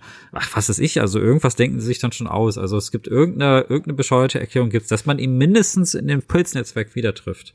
Das, ähm, Also das ist schon ein starkes Stück, dass Resident Evil Ja. es geschafft hat, dass Leute in der Situation sagen, ja, fände ich plausibel, ne? Nichts dagegen. Also, Ja, Hut ab, Resident Evil, ey. wir wurden echt gut konditioniert. Ja, ja. Ja. Wir kaufen euch alles ab. Jeglichen Scheiß. Wir fressen euch aus der Hand. Wir sind Jetzt soweit. geht alles, ne? Resident Evil 9 kann echt Even Winters wieder wi- zurückbringen und so. Aber dass der, dass der in irgendeiner Form nochmal auftaucht, wenn sie nochmal ein Resident Evil machen, das auch wieder die Ich-Perspektive benutzt, so wie dieses Mhm. hier, dann glaube ich, dass sie das auf jeden Fall dann auch machen. Aber finde ich eh interessant. Also ich meine, jetzt fahren sie ja, fährt Resident Evil ja so zweischienig, ne? Sie haben jetzt die Remakes von den, von den äh, alten Teilen gemacht und ähm, jetzt halt diese neue Linie aufgebaut, die ja so in eine komplett andere Richtung irgendwie so langsam geht. Und ähm, ich fänd das irgendwie ähm, interessant zu sehen, wie sie das dann tatsächlich dann weiterführen, weil äh, das ist ja sieben war schon ganz anders, aber ich finde, acht entfernt sich ja trotzdem irgendwie noch mal ein ganzes Stück. Ja, Und das das, ist, das finde ich äh, eine spannende Entwicklung. Also, aber man muss ja auch nach äh, fast 30 Serienteilen, wenn man alle Spin-offs und so dazu zählt, muss man ja auch irgendwann mal eine neue Richtung einschlagen. Und ich finde die neue Richtung aber eigentlich ganz cool. Bin auch großer Fan. Kann mich nicht beschweren. Also es ist, ähm, sie, das ist das, was ich schon sagte. Sie haben es geschafft, irgendwie wegzugehen von diesem ganzen Virusquatsch, haben ein schönes Substitut dafür gefunden mit diesem Schimmelpilz, der ihnen so viele neue Optionen gibt. Und ja, wie Marty schon sagte, wir kaufen den alles ab. ah, es ist schön. Es ist einfach schön. Also man kann auch wirklich sagen, ich hatte so, ich hatte so ein bisschen Schiss, wenn ich ehrlich bin, vor Resident Evil 8. Ich habe mich sehr drauf gefreut und gleichzeitig war so, oh, ob sie das noch mal schaffen. Die Remakes sind teilweise schon echt gut. Also wir hatten ja auch in unserer, in dieser Konstellation haben wir ja auch äh, das Remake von Teil 2 und Teil 3 besprochen. Das war noch bei Instant Moin, bei dir, Micha, im Podcast. Ähm, und wir hatten uns da auch schon sehr, sehr wohlig in den Armen gelegen, mal mehr, mal weniger. Ähm, und Teil 7 war schon auch eine krasse Bank auf seine ganz eigene Art und Weise. Und in diese Fußstapfen zu treten nach zwei Remake-Teilen, wo man nur irgendwie schon wieder so ein bisschen wohlig retromäßig konditioniert war, weil das Game Design halt auch so ein bisschen alte Schule war, ähm, ist schon, ist schon mutig. Ich mag das. Ich mag, dass sie diese Zweigleisigkeit fahren. Das gibt äh, verschiedenen Fanlagern verschiedene Gründe, mal wieder die Marke aufzugreifen. Und die ist einfach nicht tot zu reiten. Also sie schaffen es irgendwie immer wieder, sich doch so ein Stück weit in Anführungszeichen neu zu erfinden, auch wenn Resident Evil 8 aus meiner Sicht weiterhin bloß so ein riesig großes, sehr, sehr gutes Best-of ist an ganz vielen Ideen. Ähm, zumindest, also da ist jetzt nichts Neues dabei für die Resident Evil-Reihe, was sie noch nie vorher gemacht hätten, so auf einer mechanischen Ebene. Plotmäßig natürlich schon so ein bisschen und sehr viel Dummheit in Form von Hände. Aber hey, äh, I'll take it. Ich finde einfach alles schön. Ich hatte sehr viel Spaß mit dem Ding und ich, es ist nicht umsonst, dass ich jetzt da meinen dritten Run einfach habe im wahrsten Sinne des Wortes und jetzt im New Game Plus abhänge, was übrigens auch wieder existiert, im ganzen Gegensatz zum siebten Teil. Du kannst deine Waffen und Ausrüstungen wieder mitnehmen, eins zu eins und ziehst dann los mit fetten Wummen im Gepäck. Das Spiel fühlt sich direkt anders an. Äh, über den Mercenaries-Modus haben wir noch gar nicht gesprochen, der ist aber auch sehr kompetent. Ähm, kannst wieder allerhand Quatsch freischalten, Leute. Es gibt ein Laserschwert Laserschwert, was du freischalten kannst. Und sogar mit zwei Laserklingen, wie das von Darth Maul. Muss ich noch mehr sagen? What? ja! Das kannst du freischalten im Mercenaries-Modus. Das ist sehr schwer. Wie nur im Mercenaries-Modus. Aber kann man es dann auch im normalen Playthrough benutzen? Ja, natürlich. Ja, ja, klar. Ja, Das- sehr, ah, sehr gut, sehr gut. Ich dachte gerade, es wäre nur auf den Modus beschränkt, weil das will ich noch machen. Ich, ich warte noch auf meinen zweiten Run hier. Du musst alle Level, glaube ich, mit dem S-Rang oder Doppel-S-Rang mindestens schaffen und dann kannst du das Laserschwert kaufen im, im Hauptspiel und dann damit durch die Gegend ziehen und ja, Zombies filetieren. Es ist einfach toll. Also da Moment. muss man Resident Evil ja auch mal loben, ne, dass nach wie vor auch im Jahre 2021 man die Dinge nur durch Gameplay freischalten kann, nicht durch Echtgeld. Ne? Muss man auch Ja, mal ist erwähnen. korrekt, ist ja auch ist nicht korrekt. mehr äh, selbstverständlich heutzutage. Ja, das stimmt. Ja, das hat Capcom einmal mit, ähm, mit Street Fighter und Street Fighter vs. Tekken gemacht, so, wo der Mhm. DLC dann auf den Disk abgespeichert war man quasi nur den Freischaltcode äh, irgendwie kaufen musste. Und seitdem hat, macht Capcom das, glaube ich, nicht mehr. Ja, das war so schlechte PR. gelernt. Ja, das war so schlechte PR damals und es ist auch gut, dass sie diesen Pfad nicht gehen. Ich komme übrigens immer noch nicht drüber. Ich habe gerade gegoogelt Laserschwert Resident Evil 8. Ich gucke mir gerade Bilder dazu an. Ja, ist geil, ne? What? Er macht, What? er macht sogar, es gibt sogar zwei verschiedene Angriffsmoves. Also du kannst es dann, du kannst entweder nur mit einer, mit einer ausgefahrenen Klinge kämpfen oder mit beiden und dann schwingt er das auch so wie Darth Maul. Also genauso wie ihr euch das vorstellt, Das sieht sieht das ja aus. auch, das sieht ja auch vom Griff so aus Ja. wie ein Star Wars Laserschwert. Ja. Das ist ja, das ist ja, Ah, schön. Das ist ja völlig bescheuert. Ja, I love Geil. it. Ja, das Ja. ist das, was sie eben nicht mehr machen können. Also äh, in den alten Resident Evils konntest du ja coole Kostüme oder auch bescheuerte Kostüme freischalten. Und das lösen sie jetzt halt mit den Waffen, wo sie da so völlig übertriebenen Shit einfach hinwerfen.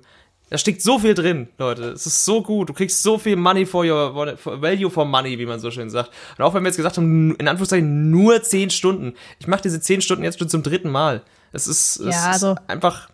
Hey. Also Resident Evil spielt man halt meistens mindestens zweimal, ne? Also kannst du eigentlich doppelt nehmen die Zeit. Logisch, logisch. Das, das, es sind auch wieder dieselben Trigger, die bei mir gedrückt werden. Resident Evil ist einer der wenigen äh, Reihen, die es schafft, bei mir dieses Speedrun-Gehen zu, zu drücken, weil du ja immer dieses Optimierungspotenzial auf dem ganzen Weg siehst, wo du weißt, ah ja, okay, da kann ich mir noch ein paar Minuten sparen, so, weil du dann die Wege natürlich irgendwann kennst und dann optimierst du dich selber. Also für so, so Optimierungswahn-Freaks äh, ist das schon auch echt, echt ein, wieder mal ein heißes Eisen. Ist einfach, ich finde diese, ich finde diese ständige Diskussion um Spielzeit aber auch albern. Ja, es ist wirklich Quatsch. Das ist, Ja, äh, wirklich. Das ist sich, also so, an Resident Evil sieht man auch einfach sehr gut, dass sich das, das Zeit nicht das einzige, der einzige Maßstab dafür sein kann, ähm, sich in irgendeiner Weise äh, über, also nur ob der Preis jetzt gerechtfertigt ist oder nicht, weil Ja. ich finde, also du siehst diesem Spiel einfach in jeder Sekunde, die du das spielst, siehst du an, dass da einfach ein großes Entwicklerteam über viele Jahre hinweg hart daran gearbeitet hat. Da steckt so voller Details und ich habe, wie gesagt, auch länger gebraucht, weil ich mir einfach jeden Scheiß irgendwie angeguckt habe. Allein in diesen, in, den, in dem Schloss gab es halt so viel Zeug zu entdecken.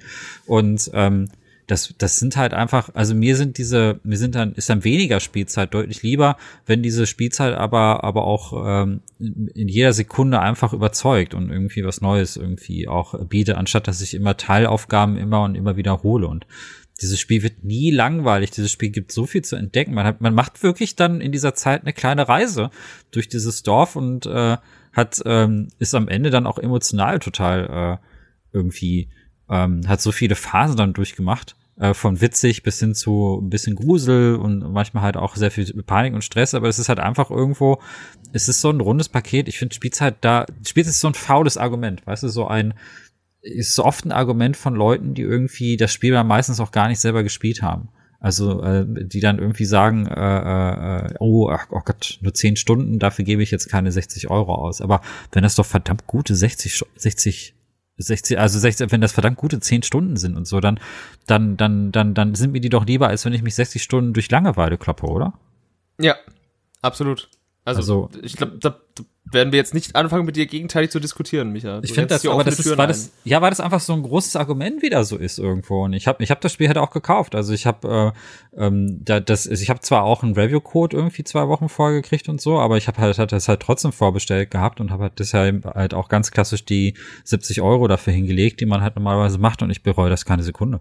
Mhm. Also ich finde, das unterstütze ich halt total gerne. Das ist halt genau die Sorte Spiel für, da kann ich mich halt genau wirklich auch lange mit beschäftigen und keiner zwingt mich halt irgendwie auch da durchzuhetzen. Es ist auch keine Pflicht, das irgendwie jetzt schnell durchzuspielen und so. Ich habe die Zeit dafür wirklich auch sehr genossen und das ist halt einfach dann auch ein Ereignis und finde, das kann man dann auch mal würdigen. Also ich brauche halt kein Game, was ich jeden, jeden Abend eine Woche lang immer irgendwie anmachen kann für zwei, drei Stunden, um mich da durchzugrinden, so Grind-Shooter-Style oder so, weil das ist, das ist einfach auch so ein Game-Design, das mich dann überhaupt nicht huckt. Dann lieber so etwas, wo man, wenn, wenn man den Anreiz bekommt, dann nochmal zu spielen, dann irgendwie dann vielleicht einfach so Extras bekommt, wie, wie ein Laserschwert oder irgendwie so etwas. Ich stelle mir das jetzt gerade vor, wie das dann in der Fabrik sein muss. In der Fabrik gegen diese mechanischen Wesen muss es ja natürlich total gut kommen, ein Laserschwert zu benutzen. Und also das, äh, ich finde das traurig, dass dann am Ende so ein äh, Spiel, wo so lange dran gearbeitet wurde. Ich weiß jetzt nicht, wie, wie lange, aber sicherlich vier, fünf Jahre, das ist so die durchschnittliche Zeit für so ein Spiel. Und ähm, das, da kann man auch ruhig mal da kann man auch ruhig mal, finde ich, äh, ein bisschen investieren und das einfach mal ein bisschen zurückgeben, finde ich so. Ich finde jetzt den Preis von 60, 70 Euro auch nicht zu viel für so eine Art von Spiel. Hm. Absolut. Ja, Also, definitiv, definitiv. Wir, werden nicht mit dir diskutieren, Micha. Das wird hier Nee, ich wollte es am Ende Ja. nur noch mal so sagen. Also, das ist so eine häufige Diskussion. Auch, also dasselbe auch, ein Spiel, das ich jetzt momentan auch sehr gerne spiele, ist Returnal zum Beispiel. Das ist ja dann, die Diskussion ist dann noch so größer, weil das ja noch Roguelike ist und so. Da habe ich mittlerweile auch, ich habe das, glaube ich, nach äh, 20 Stunden zum ersten Mal habe ich da das Ende gesehen und ich hatte nie einen Gedanken daran verschwendet, mein Gott, hoffentlich kriege ich Bang for a Buck. Hoffentlich habe ich genug Spielzeit um 70 Euro irgendwie. Ich meine, was ist denn das für eine Denkweise? Also das ist halt irgendwie, ich habe mich, ich habe zum Beispiel Watch Dogs 3, das, ähm, das äh, Ubisoft-Spiel, wo äh, du durch eine Open World läufst und so, habe ich irgendwie nach vier, fünf Stunden abgebrochen, weil ich vor Langeweile gestorben bin, so. Weil das einfach überhaupt nicht spannend war. Und das Spiel soll ja tatsächlich dann irgendwie 70, 80, 90 Stunden haben.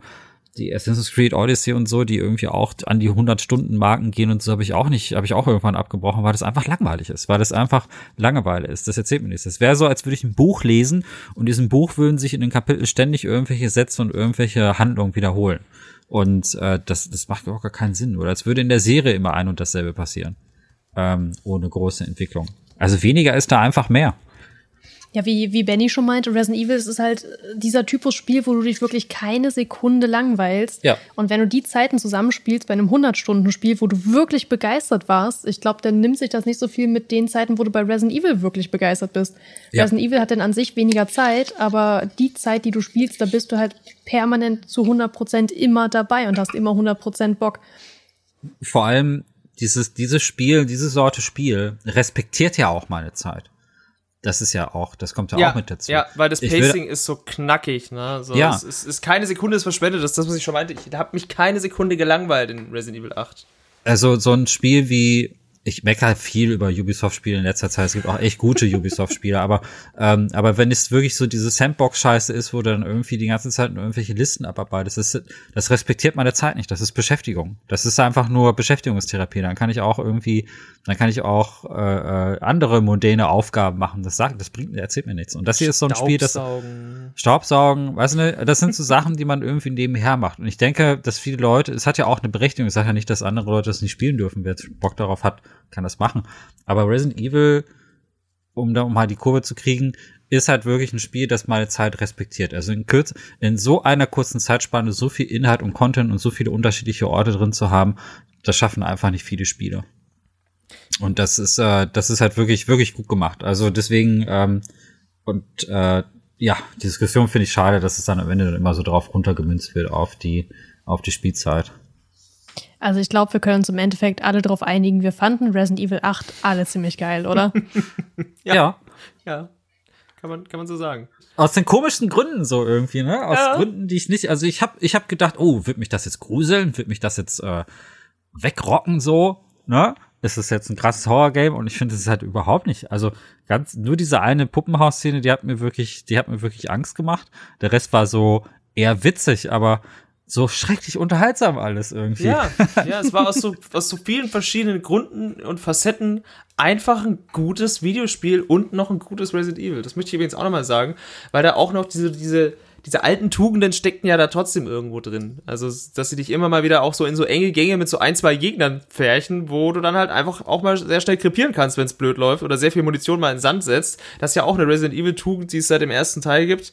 Ähm, hier steckt sehr, sehr viel Gutes drin. Ich glaube, ja gut, wir haben den Podcast schon gestartet mit Wir lieben es und werden jetzt auch aufhören mit Wir lieben es. Dementsprechend äh, keine Diskussion von uns dreien. Äh, das ist einfach ein geiles Spiel und wir hatten sehr viel Spaß. Und ich, ich bin froh, dass wir das mal wieder in der Konstellation hier besprechen konnten. Es ist ein, ein schönes Ritual, was wir hier haben. Wir treffen uns immer mal wieder, der, der große, große Resident Evil Book Club.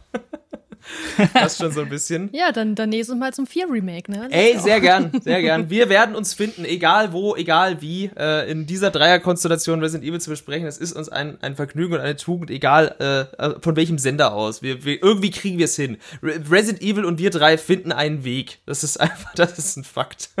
Ist das jetzt eine feste Ja. Sache? Das, äh, ich habe das nicht verfolgt. Ist das jetzt äh, bestätigt, dass das Vierer Remake auf jeden Fall kommt? Das oder? ist mit ziemlicher Sicherheit wird das passieren, ja. Da umso gespannter bin ich, weil sie haben haben ja auch sehr viele Tugenden aus Resident Evil 4 übernommen.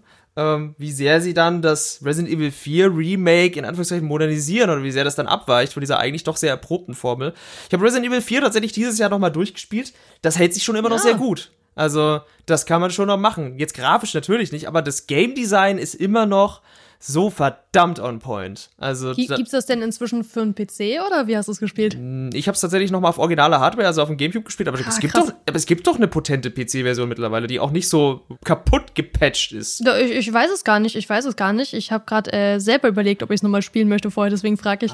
Mach das mal, Bei mir war es damals das Original auf der PlayStation 2 damals. Ja, ja, es ist ja im Endeffekt dieselbe Version wie vom Gamecube, nur grafisch ein bisschen schlechter, aber das ist, ne, das ist gehupft wie gesprungen. Das ist, das ist, also, Game Design ist immer noch absolut grandios. Ähm, das gibt's bestimmt irgendwo, jetzt auch in einer kompetenten Version. Und wenn's nur irgendwo im Game Pass rumdümpelt, ja, den es ja auch für den PC gibt, dann du, du findest bestimmt eine Möglichkeit, Resident Evil 4 zu spielen. Das ist doch eins dieser Spiele, was es immer wieder portiert gibt.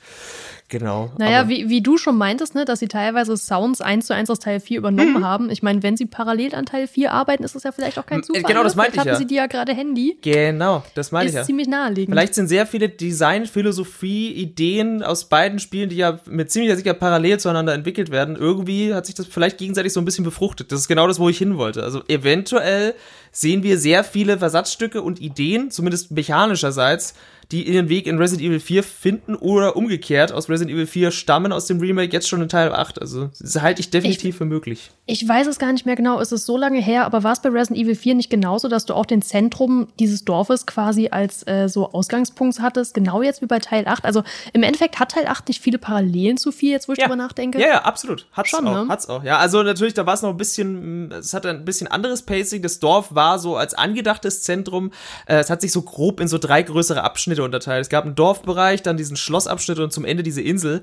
Ähm, und es war dann schon doch eher so auch ein bisschen schlauchiger, aber es hatte auch immer wieder so leichte Main-Hub-Abschnitte. Also da hast du schon vollkommen recht. Ähm, aber ja, gewisse Tugenden haben sie schon sehr stark aus Resident Evil 4 adaptiert und aufgegriffen, jetzt in Teil 8. Also das lässt sich nicht von der Hand weisen. Vollkommen korrekt. Na, ich bin auf jeden Fall sehr gespannt. Ich habe das Gefühl, das wird wieder ziemlich gut. Ja, ja, ja. Wir werden es irgendwann in dieser Konstellation besprechen, wenn es soweit ist. Und ich glaube, jetzt lassen wir es auch mal so langsam, so langsam ausfaden. Also ich könnte hier zwar noch stundenlang mit euch sprechen, aber irgendwann muss man den Podcast ja auch mal beenden. Wir sprechen dann einfach noch privat weiter. So, ihr Lieben, es hat mir sehr, sehr viel Spaß gemacht mit euch beiden. Ähm, es war mir wie immer ein Fest und deswegen möchte ich euch jetzt noch mal kurz die Möglichkeit geben, euch noch mal kurz selbst zu promoten. Wo finden die Leute denn euch so? Und sagt noch mal, wer ihr seid. Micha, möchten wir bei dir vielleicht mal anfangen. Wo gibt's dich denn in diesem Internet? Oh, das bin ich gar nicht gewohnt. Äh, die, äh, ja, es, ich bin, ich bin äh, freier Journalist für Games, also es ist mein Nebenberuf. Ich bin eigentlich äh, Dozent und ähm, die, äh, man findet mich unter anderem bei Insat Moin. Das ist das Podcast-Projekt, wo wir drei uns normalerweise auch treffen Mhm. ähm, und äh, sehr oft miteinander reden. Insa www.insatmoin.de. Das mache ich zusammen mit meinen äh, Kollegen Manu und äh, den Kolleginnen Nina und Anne. Äh, das ist so, der erscheint äh, drei, viermal die Woche und äh, ist ein Patreon-geschütztes Format, wobei die, Son die Folge am Sonntag, die ist, die ist halt immer frei. Also wenn ihr da mal reinhören wollt, könnt ihr da auch reinhören. Und äh, was ich dieses, äh, ansonsten liest man mich halt ab und zu halt auch auf, ähm, zum Beispiel auf GamePro oder auf GameStar, da schreibe ich hier und da Artikel. Ansonsten ähm, werde ich jetzt äh, in der nächsten Zeit, äh, in den nächsten Wochen auch meinen YouTube-Kanal wieder wieder beleben. Äh, Kollisionsabfrage heißt der. Freue mich. Dort Genau, äh, Dankeschön. Äh, da dort werde ich dann zum Beispiel, ähm, äh, also da geht's als stärker um so Formate, wo ich Interviews mit Entwicklern führe und wo ich, wo es halt eher so inhaltliche Sachen geht, also nicht den klassischen Review-Content, sondern eher so dokumentarische Sachen. Und ich möchte auch ganz gerne ein ein, ein äh, Format dort einführen, wo es speziell um Horrorspiele geht. Ähm, das, äh, wo, wo, und das erste Thema wird tatsächlich Returnal sein. Nicht Resident Oh. Evil 8. also ich will ein bisschen gucken, dass ich Themen finde, die jetzt nicht so super oft bedient werden. Äh, Resident Evil ist natürlich jetzt in aller Munde und ist auch ein super Ding. Hatte ich auch überlegt, da was zu machen, aber mich interessieren dann doch eher so ein bisschen die Underdogs, also die, die kleineren Spiele, wo man jetzt auch nicht unbedingt ähm, sofort als erstes dran denkt. Und die Spiele von Hausmark, die sind äh, Titel, die mich lange begleitet haben, seit den Amiga. Ähm, also ich habe deren Arcade-Spiele immer gerne gespielt, so und deren Mischung aus den Arcade-Sachen, die ich früher mochte und meiner Leidenschaft für Science-Fiction-Horror und Horror im Allgemeinen hat mich irgendwie auch dazu gebracht, darüber nachzudenken, ja, vielleicht könnte man da wirklich mal einen Beitrag zu machen. Und das äh, mache ich jetzt hier so nebenher, neben meinem Hauptberuf. Also das ist halt immer noch ein Hobbyprojekt, das ist immer noch etwas, das in meiner Freizeit entsteht, deswegen Mhm. geht's auch nicht so schnell, wahnsinnig schnell voran. Aber ich arbeite dran, das wird so in den nächsten Wochen noch kommen. Und äh, auf den äh, entsprechenden Kanälen werdet dazu auf jeden Fall auch irgendwie was hören. Ja, und äh, ja, das ist, ähm, ich überlege gerade, ob ich noch was anderes zu sagen kann. äh, ja, nö, ich, äh, lasst euch überraschen. Also das wird in den nächsten Wochen wird's da auf jeden Fall irgendwie weitergehen. Lass dich überraschen. Schön. Ich freue mich auf alles, was du mal wieder so raushaust in das Internet. Ich weiß, bei Marty geht's immer irgendwie ein bisschen schneller, wenn ich sie, wenn ich sie frage, Marty, wo gibt's dich denn in diesem Internet? Ja, ja, ich, ich bin auch schon sehr, sehr lange in diesem Internet, in dieser äh, Gaming-Sphäre drin, allerdings eher als Influencer slash Content Creator, weil ich bin so gut wie jeden Tag online auf Twitch und zocke da immer so frei nach Schnauze so ziemlich äh, meistens Singleplayer-Spiele, die so rauskommen. Und da findet man mich einfach nur unter dem Namen Marty, M-A-T-Y. YouTube und TikTok und die ganzen anderen Plattformen habe ich auch, aber das Hauptding ist wirklich so Twitch, wo ich sehr viel Zeit damit verbringe, Games zu daddeln, von morgens bis abends. Ach, schön. Kann ich bestätigen. es ist ähm, auch äh, deiner, deiner Persona entsprechend manchmal auch sehr, sehr, sehr angenehm, unaufgeregte Spiele und Streams und dann doch wieder so, so gnadenlose Horrorbrecher, äh, mit der du deine Community immer mal wieder aufs ein ums andere Mal verstörst und dich mit Begeisterung da durchgruselst. Äh, es ist eine schöne Mischung. Möchte ich einfach immer wieder Ja, ja. herausstellen. Äh, man kann dich sehr gerne gucken. Das äh, ist, ist, ist, keine Selbstverständlichkeit. Das schreibe ich, in mein, das schreibe ich in meinen Lebenslauf. Ja, Ja. kann man gucken. Ne? Ja, kann man sehr gerne, habe ich noch gesagt. Hallo, das sind die kleinen, aber feinen Unterschiede. Hast du noch nie ein Arbeitszeugnis bekommen? Äh, Ja, sorry, ich musste die Worte im Mund umdrehen. Sorry. ich weiß, ja, ja, das, das kennen wir schon. Ja, und mich gibt's natürlich hier bei Gain Insight. Ich bin euer fleißiger, emsiger Moderator, der sich für euch immer durch die feinsten Themen unseres Hefts wühlt. Und das ist ja eigentlich so der Kern. Ich bin ja, ich bin ja nur so ein kleiner Pilzbewuchs am Rande dieses Magazins, aber ihr Lieben, es ist etwas passiert.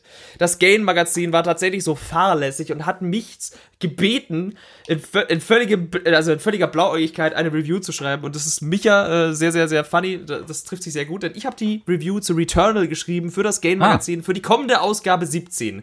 Aktuell zum Zeitpunkt dieser Aufzeichnung könnt ihr noch Ausgabe 16 bestellen und alle vergangenen, die noch äh, quasi beziehbar sind. Aber wer jetzt schon Bock hat, ein Abo sich zu klicken bei uns und das auch vielleicht mal für mehrere Ausgaben, der liest in der 17. Ausgabe meine Review zu Returnal, in der ich es probiert habe, auf 5000 Zeichen dem für mich mutigsten AAA-Titel von Sony zu huldigen der letzten fünf Jahre sage ich jetzt einfach mal so, pauschal, salopp.